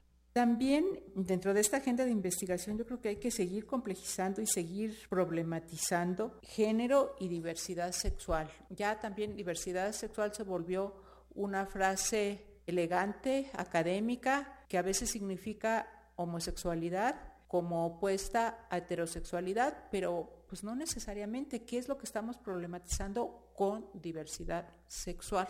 No lo sé. Cada quien lo tiene que reflexionar y plantear en relación con su trabajo empírico. En tanto, Ignacio Cuevas, investigador de Consejo Nacional para Prevenir la Discriminación, habló sobre la importancia de defender el Estado laico y que sus políticas se elaboren desde una neutralidad sexual. Por su parte, Cecilia Delgado, de la Facultad de Ciencias Políticas y Sociales, planteó el cómo en esta intersección de categorías a relacionar e investigar se toman de manera muy singular, por ejemplo, la religión o el género como una cosa, lo cual desdibuja toda la diversidad. Este es el reporte. Muy buenas tardes. Gracias, Vicky. Muy buenas tardes. Porque tu opinión es importante, síguenos en nuestras redes sociales, en Facebook como Prisma RU y en Twitter como arroba PrismaRU.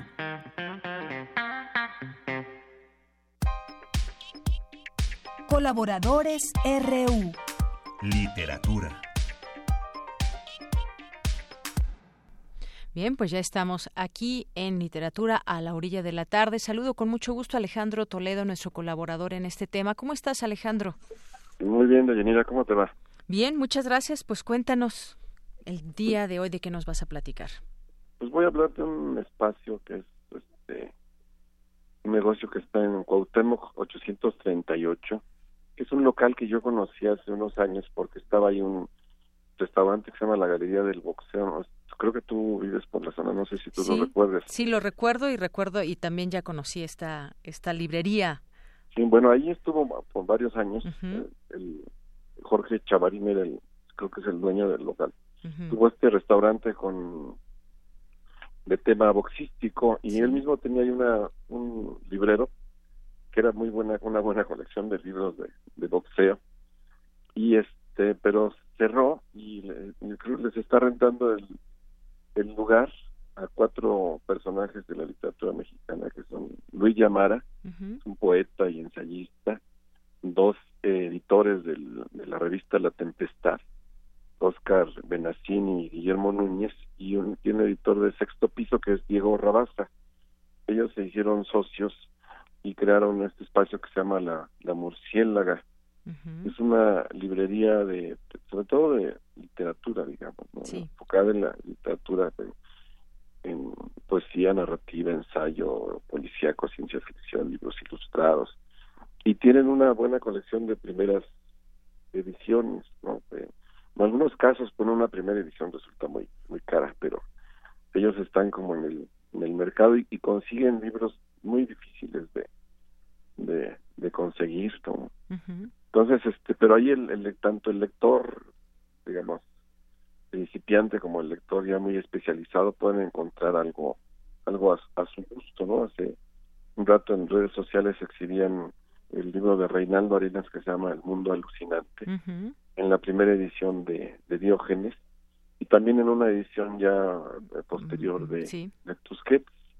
Entonces, si, si, buscas algo muy sofisticado, pues, lo puedes encontrar ahí o lo puedes este, pedir. Oye, pero lo que más me gustó fue como pusieron en el tweet, la FIFI y la popular, en cuanto a las ediciones, la FIFI y la popular. La FIFI la popular, ponían en este caso, ¿verdad? Así es. edición FIFI, hay muchas ediciones FIFI que valen la pena. Yo tengo apartado, por ejemplo, sonetos de lo diario de, yo espero que, nadie, me gane el, el apartado, de Fernando del Paso, que es su primera edición, es su primer libro, fue una plaquetita que le editó en Cuadernos del Unicornio Juan José Arriola, ¿no? Con, conseguías con ellos, por ejemplo, la primera edición del libro Vacío de, de Josefina Vicente, les llevé varios libros para que pusieran ahí un, pequeño nicho dedicado a, a Francisco Tario, pero es la, la, idea de ellos es que sea un espacio donde el libro literario circule bien, porque se, se dieron cuenta que en las librerías actuales, bueno, eh, dedicadas a la, a la novedad, no siempre están ahí los, los buenos libros, ¿no? Y además un libro dura entre 15 días más o menos en la mesa de novedades y después se extravía y se pierde y después es devuelto a las editoriales. Entonces, el libro moderno tiene una, una vida corta en las, en las librerías usuales, ¿no? Entonces ellos eh, ejercen un poco, se van turnando, no entiendo. No, no, no, este, van, son cuatro y tienen su día para, para estar ahí, o sus días que les toca a Luigi lo he, lo, he captado los sábados y los lunes. Y, y ejercen como una especie de curadores, más que muchas veces cuando vas a una librería de las más comerciales, el, te das cuenta de que el librero no sabe qué tiene. Y le preguntas a un autor y todo lo y todo va se remite a la computadora a buscar el, nombre y a ver qué tienen ahí en el catálogo, etcétera, ¿no? Aquí te vas a encontrar con libreros que son escritores, periodistas, editores y que saben lo que están lo que están manejando. A veces eso es un riesgo porque si el librero sabe lo que tiene, te lo va a vender más caro, ¿no? que, si es un poco distraído y te da una primera edición a, a 50 pesos o a 100 pesos sin saber bien de qué se trata, pero este creo que además este el, espacio está funcionando también como lugar para mesas redondas, presentaciones. De sí. Estuvo hace poco Emiliano Monge presentando su nuevo libro. Y, ya que mencionas, también fíjate que son muy activos en redes sociales. Podremos recomendarle también a nuestro auditorio que lo sigan. Es arroba, arroba libre murciélaga y se encuentra ahí muy cerca del metro Eugenia sobre Cuauhtémoc. Sobre Cuauhtémoc, sí, es Cuauhtémoc 838. Ahí cerca hay dos librerías de, de viejo que funcionan al, digamos, al viejo estilo. ¿no? Enfrente me parece que están esas librerías, ¿no? Del ah, otro lado de Cuauhtémoc. sí, del otro lado de Cuauhtémoc más hacia el metro. Que son como más convencionales, digamos, ¿no? Aquí encuentras un espacio hecho por escritores, por gente que sabe de literatura, ¿no?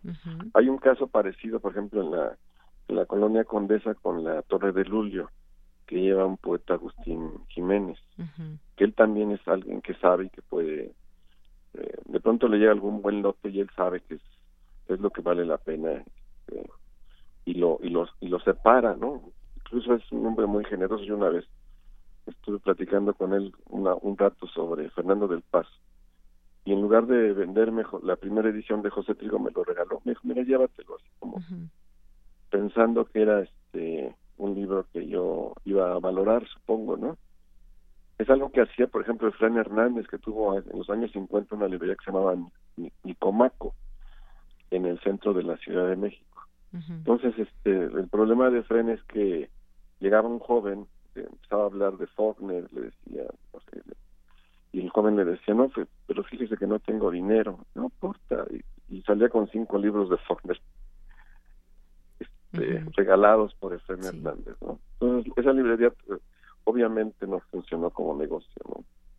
Entonces, aquí entre estos eh, cinco compañeros, Luigi, Oscar, Guillermo y Diego Rabasa, pues están, tienen una propuesta interesante, ellos como socios de un espacio de, de amor y de, y de respeto al libro literario y también un, sitio de, diálogo para, nuevos lectores y para lectores muy muy especializados, ¿no? Sí, y me encanta, te decía yo, por redes sociales, cómo ofertan muchas de estas recomendaciones que hacen literarias. Ahí se puede uno encontrar para que quienes nos están escuchando tengan una cuenta de Twitter, vean más o menos lo que están ofertando en esta, en esta librería. Aquí hay uno, por ejemplo, mira, nomás por presumirles esta joyita, primera edición, es un libro de Jorge Luis Borges, El Hacedor, dice, precio, no sean, vengan a preguntar acá. Así van anunciando sus propuestas también, sus recomendaciones. Pues sí, sí encontré un libro, por ejemplo, de boxeo que también lo tengo apartado. Pero este y no, pero hay muchísimo, hay, en la parte de atrás de la librería, eh, tienen espacios como curados, así como seleccionados por ellos. Claro, no es un, lugar enorme, pero está muy bien acomodado todo.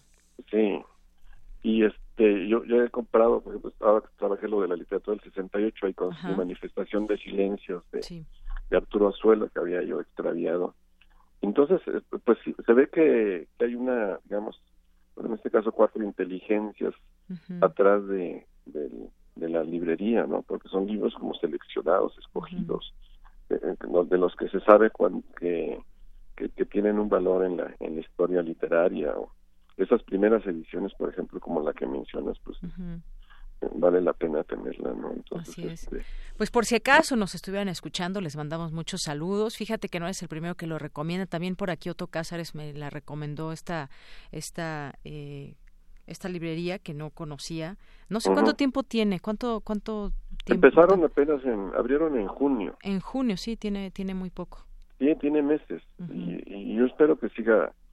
Pues la Galería del Boxeo era un proyecto que a mí me gustaba mucho Ahí incluso tuvimos una reunión donde estuvo Pipino Cuevas y, este, pero pero no no funcionó. Pero yo creo que este espacio, así como lo están planteando ellos, pues es va uno a encontrar lo que lo que había antes en las, viejas librerías, o sea, libreros que saben este, su negocio y que pueden conseguir libros que, que uno necesita de pronto por por cuestiones de escritura o simplemente por como lector porque quieres acercarte a, a ello. ¿no? La sección de los libros de primeras ediciones mexicanas creo que vale, valen la pena, ¿no? Entonces en algún momento hay que ahorrar y tener alguno de esos este, esos títulos, ¿no? Yo hago, estoy haciendo mis ahorritos para comprarme los sonetos de, de Fernando, de Fernando del Paso, pero creo que es un libro que no lo hayas en ningún otro lugar. Una edición de finales de los años 50, este, editada por Juan José Arreola. Muy bien, bueno, pues ahí está esta recomendación y también síganos en Libre en Libre Murciélaga a través de a través de Twitter y ahí se pueden dar cuenta de, de lo que van ofertando también, de lo que van proponiendo, pero pues visítenla, no hay como estar dentro y ver los libros y darse una vuelta por todos estos estantes que tienen ahí eh, muy bien acomodados y que nos y como dicen ellos mismos, no saldrás con las manos vacías. Pues Alejandro, muchas gracias por la recomendación de hoy y visitar esta esta librería. La, murciélaga. Así muy bien. Igualmente, un abrazo, hasta luego. Continuamos. Queremos escuchar tu voz. Nuestro teléfono en cabina es 55 36 43 39. Continuamos, dos de la tarde con 28 minutos, ya casi vamos a entrar a nuestra mesa de análisis y debate. Antes, bueno, pues ayer que nos preguntaban, también federales finalmente liberaron la autopista que fue bloqueada en protesta por los excesos de la policía de la Ciudad de México. Bueno, pues a grandes rasgos eh, entraron policías que iban en una persecución y bueno, hubo abusos de autoridad, según se puede apreciar en algunos eh, videos, hubo ya respuesta de las autoridades, pero lo peor de todo esto también, además de esos posibles eh, abusos, 20 horas de bloqueo, miles de personas estuvieron varadas desde el domingo por la madrugada. Bueno, también en otra información, más de 30.6 millones de personas se dedican al empleo informal. Prevén que en cuatro años esté en operación el tren Maya. El próximo titular del Fondo Nacional de Fomento a Turismo, Fonatur, eh, señaló que la siguiente administración confía en que el proyecto del tren Maya entre en operación en cuatro años. Aquí lo seguiremos platicando, así como tuvimos eh, distintas ópticas sobre el tema del aeropuerto. Lo haremos con el Tren Maya, por supuesto. En otra información, Felipe Calderón y Margarita Zavala perfilan nuevo partido político en 2019. Ya nos iremos enterando y analizando también en este espacio. Em, también inicia hoy en Nueva York el juicio del Chapo Guzmán. Según el presidente Enrique Peña Nieto, se cumplieron al 100% metas en salud en su gobierno. Y da ahí algunas cifras. Y nos hablaba por aquí alguien que no comentamos mucho de la marcha del domingo sobre eh, a favor del aeropuerto en Texcoco. Bueno, pues platicamos lo que la información que había, que hubo una participación de cinco mil personas, que hubo algunas eh, pancartas que fueron duramente criticadas por, en redes sociales, sobre todo de algunas eh, pancartas que tenían pues tintes ahí o clasistas o racistas. Eh, ¿Qué más podemos decir? Si usted fue uno de los que acudió, platíquenos su experiencia, si está, si le gustó que se hiciera esta marcha o no, también creo que las opiniones cuentan todas. Así que pues vamos a continuar. Vamos ahora con las breves internacionales con mi compañera Ruth Salazar. Internacional RU. Israel y Hamas se enfrentan en la mayor escalada bélica en la franja de Gaza desde la guerra de 2014. El Estado israelí responde con bombardeos al lanzamiento de 400 cohetes desde 150 posiciones en Palestina. El acuerdo de Brexit entre el Reino Unido y la Unión Europea podría quedar sellado durante la próxima reunión especial del Consejo Europeo. Pero la primera ministra británica Theresa May no quiere precipitarse e intenta convencer a sus ministros ante la amenaza de nuevas dimisiones. Ambas partes queremos llegar a un acuerdo, pero lo que estamos negociando es inmensamente difícil y no quiero simplemente huir del asunto. Las conversaciones sobre el Brexit no son sobre mí o sobre mi fortuna personal, son sobre el interés nacional. Y eso significa que he de tomar las que yo creo que son las decisiones correctas y no las más fáciles. No voy a comprometer lo que la gente votó en el referéndum y este no será un acuerdo a cualquier precio. El llamado internacional al cese de hostilidades en Yemen no ha logrado disminuir la brutalidad de los enfrentamientos. Reino Unido, Francia, Estados Unidos y la ONU aumentan la presión sobre Arabia Saudí para que la coalición que lidera acepte un alto al fuego. Habla el secretario de la ONU, Antonio Guterres. Es el momento de detener este conflicto. Es una guerra. Una vez la llamé guerra estúpida. Es una guerra en la que nadie gana y es una guerra que crea desastres humanitarios inaceptables.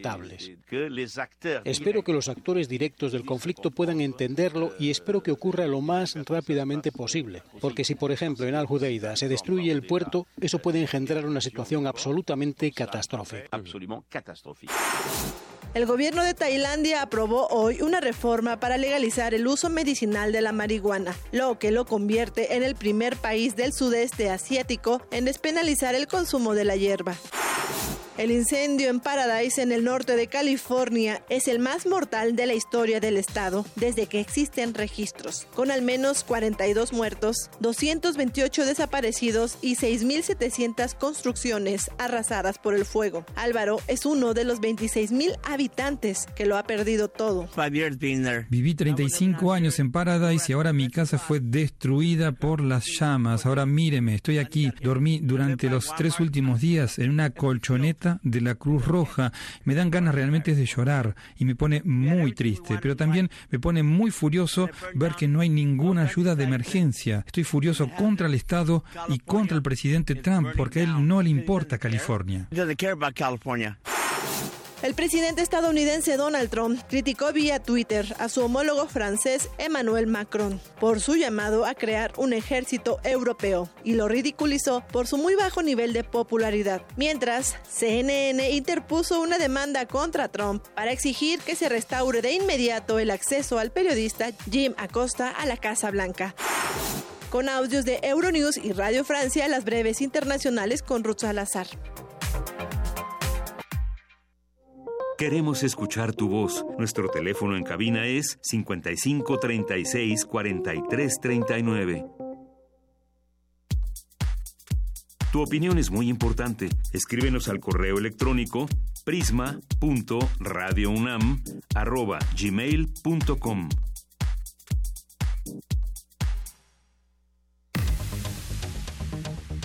Debate RU. Bien, pues ya estamos en nuestra mesa de análisis y debate, donde hoy platicaremos líderes mundiales y la, llegada de la derecha extrema. Eh, pues los políticos muchas veces son tildados, algunos de ellos racistas, xenófobos, xenófobos, antimusulmanes, homofóbicos, antiinmigrantes. ¿De quiénes estamos hablando y qué permite que se enaltezcan como líderes? Platiquemos hoy en esta mesa de análisis con el doctor Adolfo Laborde. Eh, eh, él es doctor en Ciencias Políticas y Sociales, orientación en Relaciones Internacionales por la UNAM y cuenta con estudios de doctorado en Cooperación Internacional en la Universidad de Kobe en Japón. ¿Qué tal, doctor? Bienvenido. Gracias, muchas gracias. Saludos a todos. El doctor Eduardo Rosales también nos acompaña. Él es licenciado en Relaciones Internacionales por la Universidad Nacional Autónoma de México, doctor en Relaciones Internacionales por Atlantic International University. Es profesor e investigador de la FES Acatlán. Bienvenido, doctor. Un gusto estar en este espacio. Un saludo a toda su muy informada audiencia. Así es, muy informados los radioescuchas, por supuesto. Y vamos a informarnos más con ustedes, que son los expertos en estos temas. Aquí, pues, de pronto en nuestras, en nuestras mesas de eh, también de debate que tenemos nosotros editoriales, pues platicamos acerca de algunos temas que podemos compartir con el auditorio vistos desde la óptica universitaria. Y bueno, en esta ocasión hemos también percibido un cierto avance o cierta la llegada de ciertos líderes en el mundo que tienen pues un corte derechista y por derechista nos podemos referir a cierto tipo de, de políticas y de tipo de ejercer la política donde incluso son catalogados como lo decía hace un momento como racistas homofóbicos, antiinmigrantes y, e incluso eh, neonazis, ¿no? En algunos de los casos. A mí me gustaría que empezáramos a platicar, pongamos en la mesa quizás algunos, algunos nombres y también, obviamente, analizar ese entorno, porque ahorita decíamos un poco out of the record, que fuera de micrófonos, que eh, pues muchas veces también es el contexto y ese eh, la coyuntura, porque si fueran tuvieran esas ideas pero no tienen seguidores no pasa nada, pero hay seguidores de estos tipos de líderes. Doctor Gracias, eh, sí, muchas gracias. Bueno, lo comentábamos. Eh, eh, la aparición de este tipo de personajes con características parecidas, algunos más que otros, algunos eh, que han rebasado la lógica de la derecha en, términos de, ciertos, ciertas luchas que atentan contra lo que ya se había ganado en muchos años, ¿no? La aparición, por ejemplo, de neonazis en Alemania, o bien la aparición de algunos neonazis en Estados Unidos, o bien personajes que tienen una política pues que va más allá de lo que su país o en sus países en sus regiones se habían promulgado como ya rebasadas, ¿no? En el caso de, de Brasil, ¿no? Que viene de un gobierno progresista, ¿no? De Lula o de Dilma. Entonces, esos personajes, me parece, como lo comentábamos, obedecen a coyunturas especiales, a realidades muy particulares y a tendencias y a un hecho que no debemos de dejar a un lado, que es la interdependencia, ¿no? Hablamos de globalización, pero hablamos poco de interdependencia. Y cómo esta interdependencia económica, ¿no? En este sistema mundo, de, citando a Wallenstein, eh, a veces pues se contamina. Y no se contamina en términos eh, de, aciertos, sino se contamina en términos de, políticas negativas que desafortunadamente han hecho eh, surgir pues algunas algunas contradicciones en las sociedades en las que nos movemos, ¿no? Podemos revisar muchos casos, muchos nombres, pero bueno, repito, para entrar al debate es coyuntura, situación política, interdependencia, un concepto de globalización que va más allá de la interconexión económica, sino también hay una interdependencia en tendencias y eso lógicamente es pues eh, adoptado por algunos eh, líderes que eh, en un sistema de partidos acabado, un sistema o una crisis de sistemas partidistas, pues permite el ingreso a estos famosos outsiders. Así es. Y bueno, pues también gracias doctor Laborde, doctor Eduardo Rosales, algunos de los personajes, digo, no podemos entre muchos que hay, a ver, vamos a, algunos, el político holandés Gerd Wilders, la ultraderechista Marine Le Pen, que fue derrotada en, en Francia, está por ejemplo más cercano, aquí lo tenemos en este continente, a Donald Trump, por ejemplo, próximamente a Jair Bolsonaro, entre otros. Eh, nadie pensó en algún momento que Donald Trump estuviera eh, como presidente, sin embargo, ahí está. ¿Esto qué significa también para el mundo, siendo un país tan importante, tan poderoso? Bueno, si me lo permite, estimada Yanira, primero habría que, que señalar que estamos viviendo un verdadero tsunami de la ultraderecha un movimiento ultraconservadurista a nivel mundial. Yo diría un pan ultraderechismo, que viene desde, desde Asia. ¿eh? Allá tenemos a Duterte en Filipinas, que recorre toda Europa prácticamente, que llegó a América Latina, al continente americano con, con Donald Trump y que ahora pues ya también tomó carta de ciudadanía allá en Brasil, como bien lo señalaba con Jair Bolsonaro. Eh, me parece que este, este tsunami se inicia en, eh, en la eh, grave crisis, resurge en esa grave crisis del dos, económica 2008-2009, una crisis planetaria originada en Estados Unidos, hay que decirlo. Y entonces se exporta precisamente esta crisis a todas las latitudes por ese fenómeno de la interdependencia y la globalización que muy acertadamente señalaba mi colega y amigo Adolfo Laborde. Entonces, a partir de ese momento viene, se gesta una crisis y en todos los, principales indicadores macroeconómicos se empiezan a alterar sustantivamente. Me refiero a las caídas del, del, Producto Interno Bruto, las caídas de las bolsas de valores, este, el aumento del, del desempleo, ¿no? una, una, cosa, una cosa que golpea a toda, a toda la sociedad, el aumento de la inflación y entonces todo esto se empieza a generar ese caldo de cultivo, ese contexto del que ya se refería, de hace propicio el surgimiento de este tipo de este tipo de liderazgos. Yo le agregaría, por ejemplo, Amanecer Dorado también allá en Grecia, ¿no? Que fue uno de los casos emblemáticos. Entonces, así es como se empieza a gestar precisamente estas esta, esta, estas circunstancias, este caldo de cultivo, este contexto y además después se agudiza con la famosa primavera árabe, ¿sí? que entonces da origen también a un movimiento masivo de, de, migrantes ¿sí? de, Asia, de Medio Oriente y de África hacia Europa. Entonces aquí se ve un descontrol absoluto, una alteración del statu quo y entonces es, repito, donde todavía es un elemento adicional para que figuras como la ya referida Marine Le Pen del, Frente Nacional, por ejemplo, por decirlo nada más francés, o Alternativa por Alemania, ¿sí? Por ejemplo, ahí es donde encuentran ese sustento y entonces las, eh, la estridencia, lo políticamente incorrecto, ¿sí? El, las posiciones antisistema donde empiezan a encontrar eco en grandes eh, eh, sectores de la población que se han visto afectados.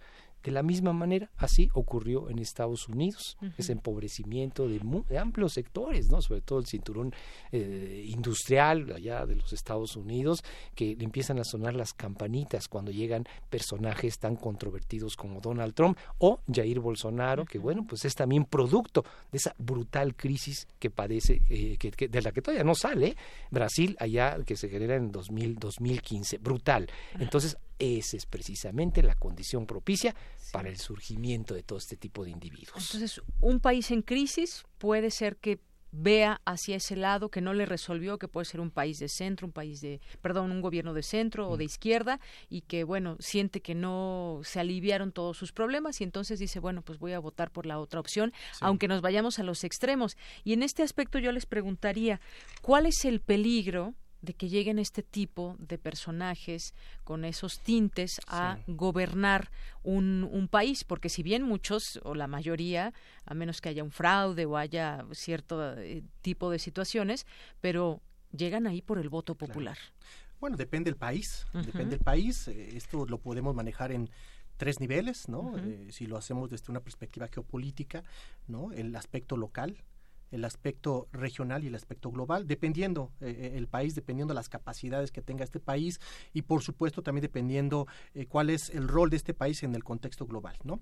Tendríamos que hablar de la gobernanza global, tendríamos que hablar de los nuevos actores internacionales y tendríamos que hablar cómo estos líderes, ¿no? Podemos poner un par de nombres, de alguna manera con esta nueva estrategia disruptiva que, que, rompe las tradiciones, que rompe los protocolos, pues generan una nueva organización global, porque lo estamos viendo con el señor Trump, por ejemplo, y no solamente el señor Trump, sino Putin, y si lo queremos ver desde el otro lado, en el caso de China, hay una eh, clara eh, tendencia hacia una nueva organización internacional. El señor Trump desconoce instituciones, desconoce acuerdos, pone de manifiesto eh, la no funcionalidad de organismos tan importantes como Naciones Unidas u otros más, y eso, pues lógicamente, rompe con una tradición y rompe con la forma en que se, en que se organizan los países en los que se llegaban los acuerdos e independientemente de que Naciones Unidas funcione o no a través del Consejo de Seguridad de los miembros permanentes y los no permanentes. Pero bueno, allí estaban las organizaciones internacionales que de alguna manera servían para poder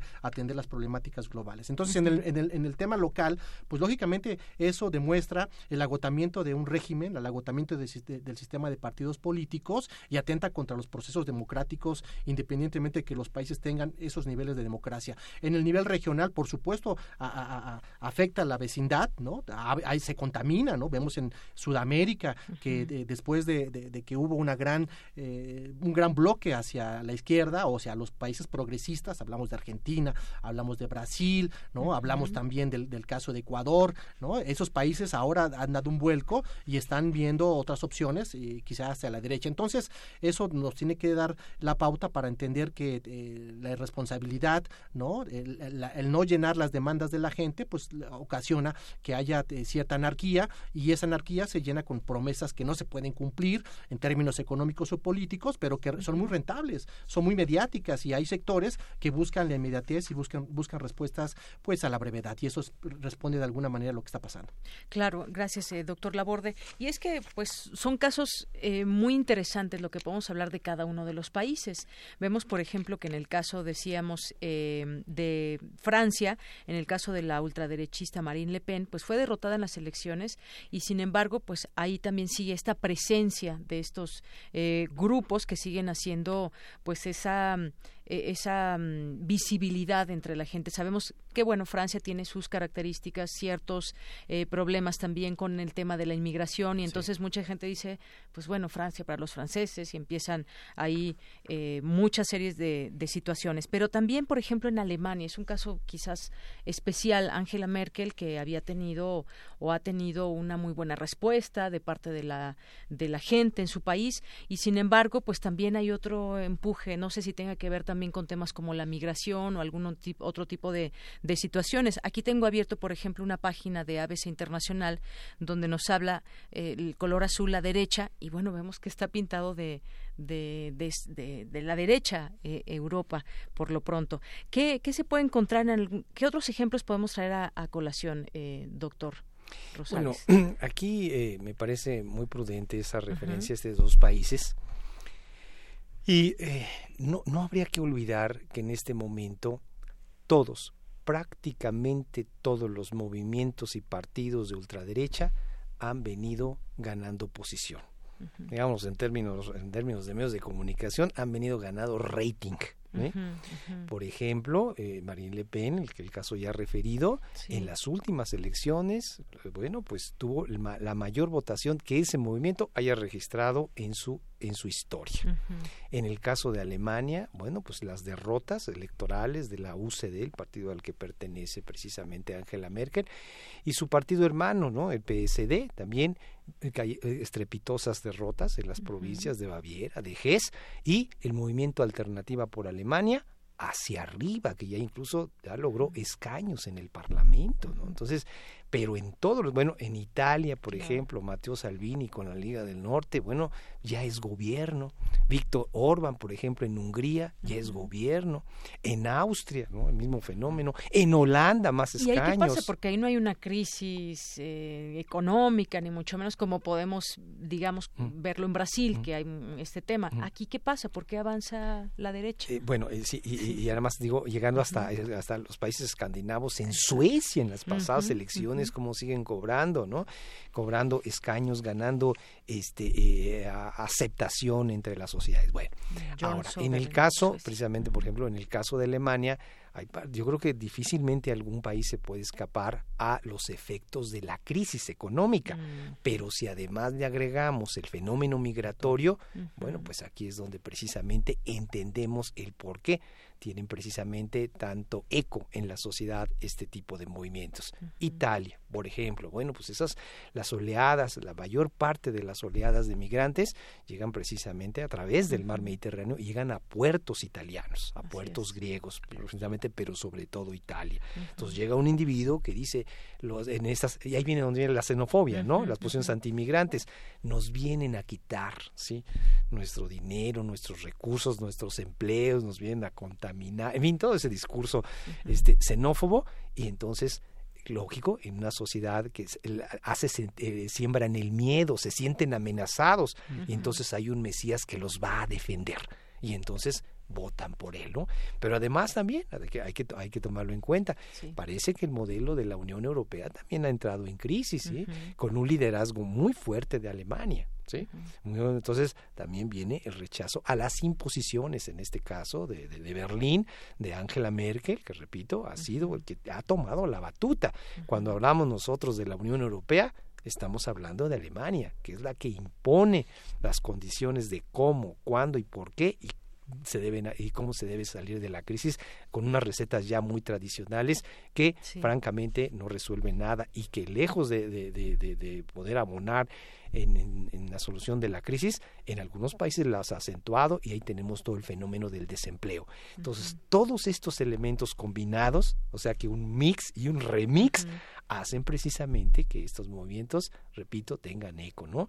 Y además, hasta otras cuestiones como los separatismos, ¿eh? Ahí tenemos el caso de Cataluña, aquí tenemos ya para marzo lo del Brexit, ¿no? Una cosa terrible que también se alimenta de todo, de muchos de estos factores, de los factores ya referidos. Cuidado con el Brexit, ¿eh? Porque además esto, esto tiene implicaciones muy serias, el que salga el Reino Unido de la Unión Europea, porque el Reino Unido es miembro del Consejo de eh, del eh, miembro permanente del Consejo de Seguridad de las Naciones Unidas, porque es la primera potencia militar de Europa, porque es la primera potencia nuclear de Europa, o sea, perdería incluso el paraguas nuclear Europa, en fin, tiene enormes implicaciones porque bueno, pues es la City finalmente el centro financiero de Europa y del mundo en algunos casos junto con, Wall Street y con Singapur, en fin, tiene repercusiones planetarias. Entonces, sí, estos líderes, precisamente en el caos, en, en, en, en la crisis, ¿sí? encuentran se nutren, por decirlo, y encuentran su razón de ser. Ahora, la siguiente pregunta iría en este, en este sentido. ¿Tienen ya estas características, estos eh, líderes de derecha que pues sabemos cómo se les cataloga eh, de alguna manera, lo decíamos al principio, con todas estas características, pero ¿qué implicaciones hay que vaya ganando espacio la derecha? ¿A qué me refiero? Hay eh, características específicas que tienen estos, estos gobiernos, llegan con el voto popular y pese a que, pues bueno, puede haber también movimientos de oposición ahí dentro, pero ¿hacia dónde vamos? Porque si lo vemos desde la perspectiva donde un gobierno de izquierda o de centro o de derecha nos dicen voten por mío porque yo voy a llevar a un mejor puerto al país. La derecha también, por supuesto, que lo dice. Entonces, ¿hacia dónde se está ganando terreno con la derecha, pero hacia dónde, hacia dónde nos lleva esa derecha? Bueno, depende, ¿eh? Eh, depende, porque eh, tiene que ver mucho la radiografía del país, el nivel de desarrollo del país. Repito, el, tema de las capacidades de los países en cuestión. depende también mucho de, de, la solución de problemas que no, que no se han atendido, ¿no? Hablamos del arribo de la derecha como un tema de generación espontánea, pero eso está conectado con eh, la, no solución de problemas históricos, ¿no? Si hablamos, eh, como comenta mi colega aquí, de la primavera árabe y de las implicaciones, pero también tendríamos que hablar de, la vulnerabilidad de algunos países como Afganistán, ¿no? O Siria, que hay, una guerra civil de muchos años que no ha tenido solución, o la eh, anarquía que se vive en Irak, ¿no? O el tema de los kurdos. Bueno, son muchos temas que la gente se preguntará, ¿qué tiene que ver esto? Tiene mucho que ver porque eso provoca inestabilidad, provoca la no coordinación de políticas globales en la solución y tiene que ver mucho con los intereses nacionales de las potencias en juego o de los países que están ahí. ¿Hacia dónde se dirige, se dirige la derecha? Bueno, dependiendo del país, dependiendo las capacidades. Si es un país económico, si es un país eh, líder en el, en el, mundo, en el caso de Estados Unidos, pues eso tiene implicaciones globales, ¿no? No solamente en la política exterior, sino en la relación con los vecinos, ¿no? Si hablamos de una potencia mediana, tiene mucho que ver con el seguimiento de modelos o la aspiración de países vecinos a seguir este ejemplo, en el caso de Sudamérica con, con Brasil ¿no? Que se está dando, ¿no? O el caso de Argentina con Macri, ¿no? Que, también tiene toda una connotación y todo, todo un replanteamiento de qué se hizo bien y qué se hizo mal con los proyectos de, centro, centro izquierda. Entonces sí hay implicaciones, pero también esas implicaciones tienen que ver mucho con el rol que juega este país en el contexto regional o global. Entonces sí puede haber, por supuesto, una mayor polarización, lo hemos visto, vaya, no, sé si valga la pena poner el ejemplo de, nuestro país, ¿no? con, el fenómeno reciente de las famosas caravanas y las implicaciones que esto ha tenido con los que apoyan y con los que no apoyan. ¿no? Y si Estados Unidos no los deja pasar y se pretenden quedar en México, ¿qué, vamos a hacer? y eso, por supuesto, va a despertar ¿no? Eh, el ambiente eh, pues muy complejo en este proceso de transformación política que está viviendo nuestro país, en donde eh, gente va a tomar posiciones. ¿no? Y esas posiciones son, son específicamente esas. ¿Los asimilamos? Les ayudamos, ¿no? O los rechazamos, los repatriamos, porque hay un marco legal, hay muchas explicaciones, ¿no? Las, explicaciones nativistas, ¿no? O las explicaciones que tienen que ver con la asimilación y los procesos de asimilación que, otros países han, han hecho, pero también esos procesos de asimilación han tenido costos políticos y lo acabamos de comentar con el caso de Alemania, porque eh, Angela Merkel ha tenido un gran fracaso en términos eh, de, de acumulación de poder o en términos de coordinación de políticas públicas, porque Angela Merkel fue una de las que impulsó la eh, integración de muchos inmigrantes en diferentes países a través de las cuotas.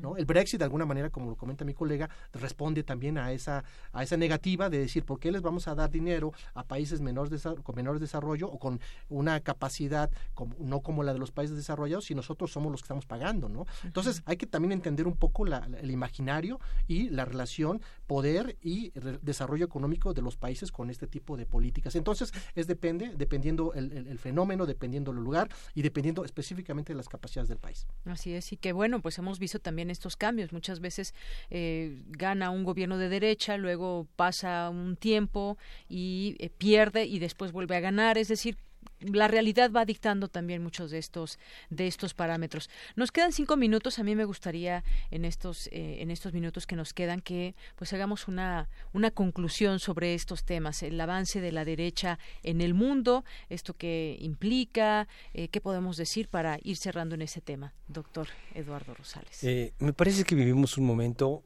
verdaderamente peligroso, difícil, complicado No, no estamos saliendo ahorita de los movimientos de ultraderecha, al contrario, estamos precisamente en el inicio.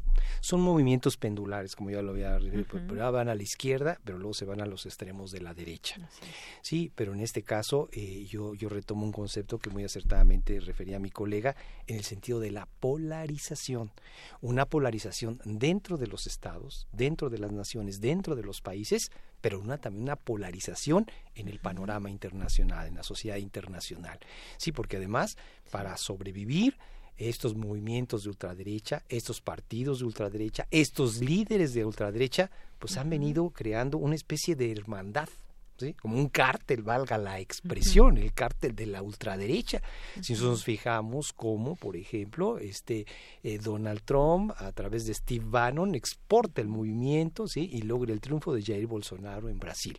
Cómo se, acerca exactamente esas alianzas, eh, cómo tejen precisamente estas alianzas, como por ejemplo con Benjamín Netanyahu en Israel. Terrible la situación. Cómo fomenta el Brexit, ¿sí? Para volver a traer a su esfera de influencia al Reino Unido, ¿no? El precio, eso no importa, ¿sí?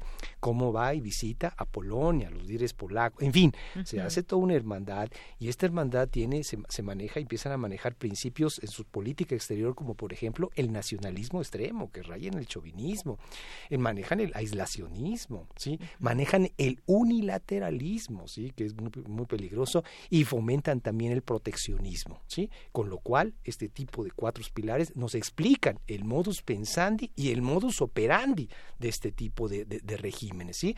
Y entonces empiezan hasta a aparecer ya los coqueteos, los, este, eh, los acercamientos con personajes como Duterte, digo, porque se siente muy... Bueno, hasta con Kim Jong-un. Se, mostró admiración y afinidad Donald Trump, ¿no? Esta cosa hasta, hasta polémica y contradictoria, pero en fin, sí se está creando una hermandad, están, eh, eh, están al alza y eso es muy peligroso. Y polarizaciones, desde luego, con los que no comparten sus puntos de vista y ahí tenemos hasta conflictos, este, eh, eh, asperezas con China, con Rusia, en fin, con México, con quién no decir todos estos, estos conflictos, ¿no?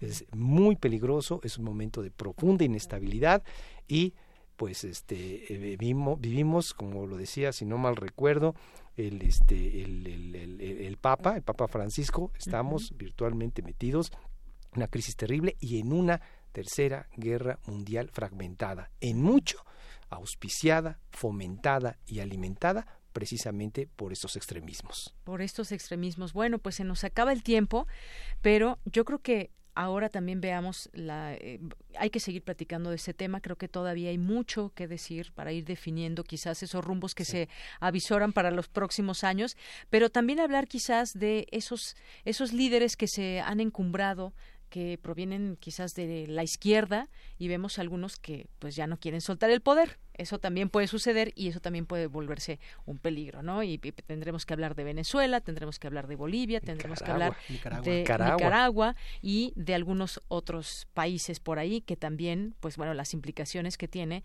el hecho de que de que se puedan perpetuar en el poder sea del eh, del centro, de derecha o de izquierda. Pero pues eso lo dejaremos para otro momento que me gustaría que pues nos pudieran acompañar. Por lo pronto yo les agradezco a ambos. Ha estado muy interesante todo este análisis que nos dan para nuestro auditorio muy exigente que seguramente habrán disfrutado de esta plática y del conocimiento de ustedes. Así que muchas gracias a los dos. Gracias. Gracias, doctor Adolfo eh, Laborde y el doctor Eduardo Rosales. Muchas gracias y con esto nos despedimos. Ya son las 3 de la tarde. Soy de Yanira Morán y a nombre de todo el equipo, gracias. Buenas tardes. Hasta mañana. Buen provecho.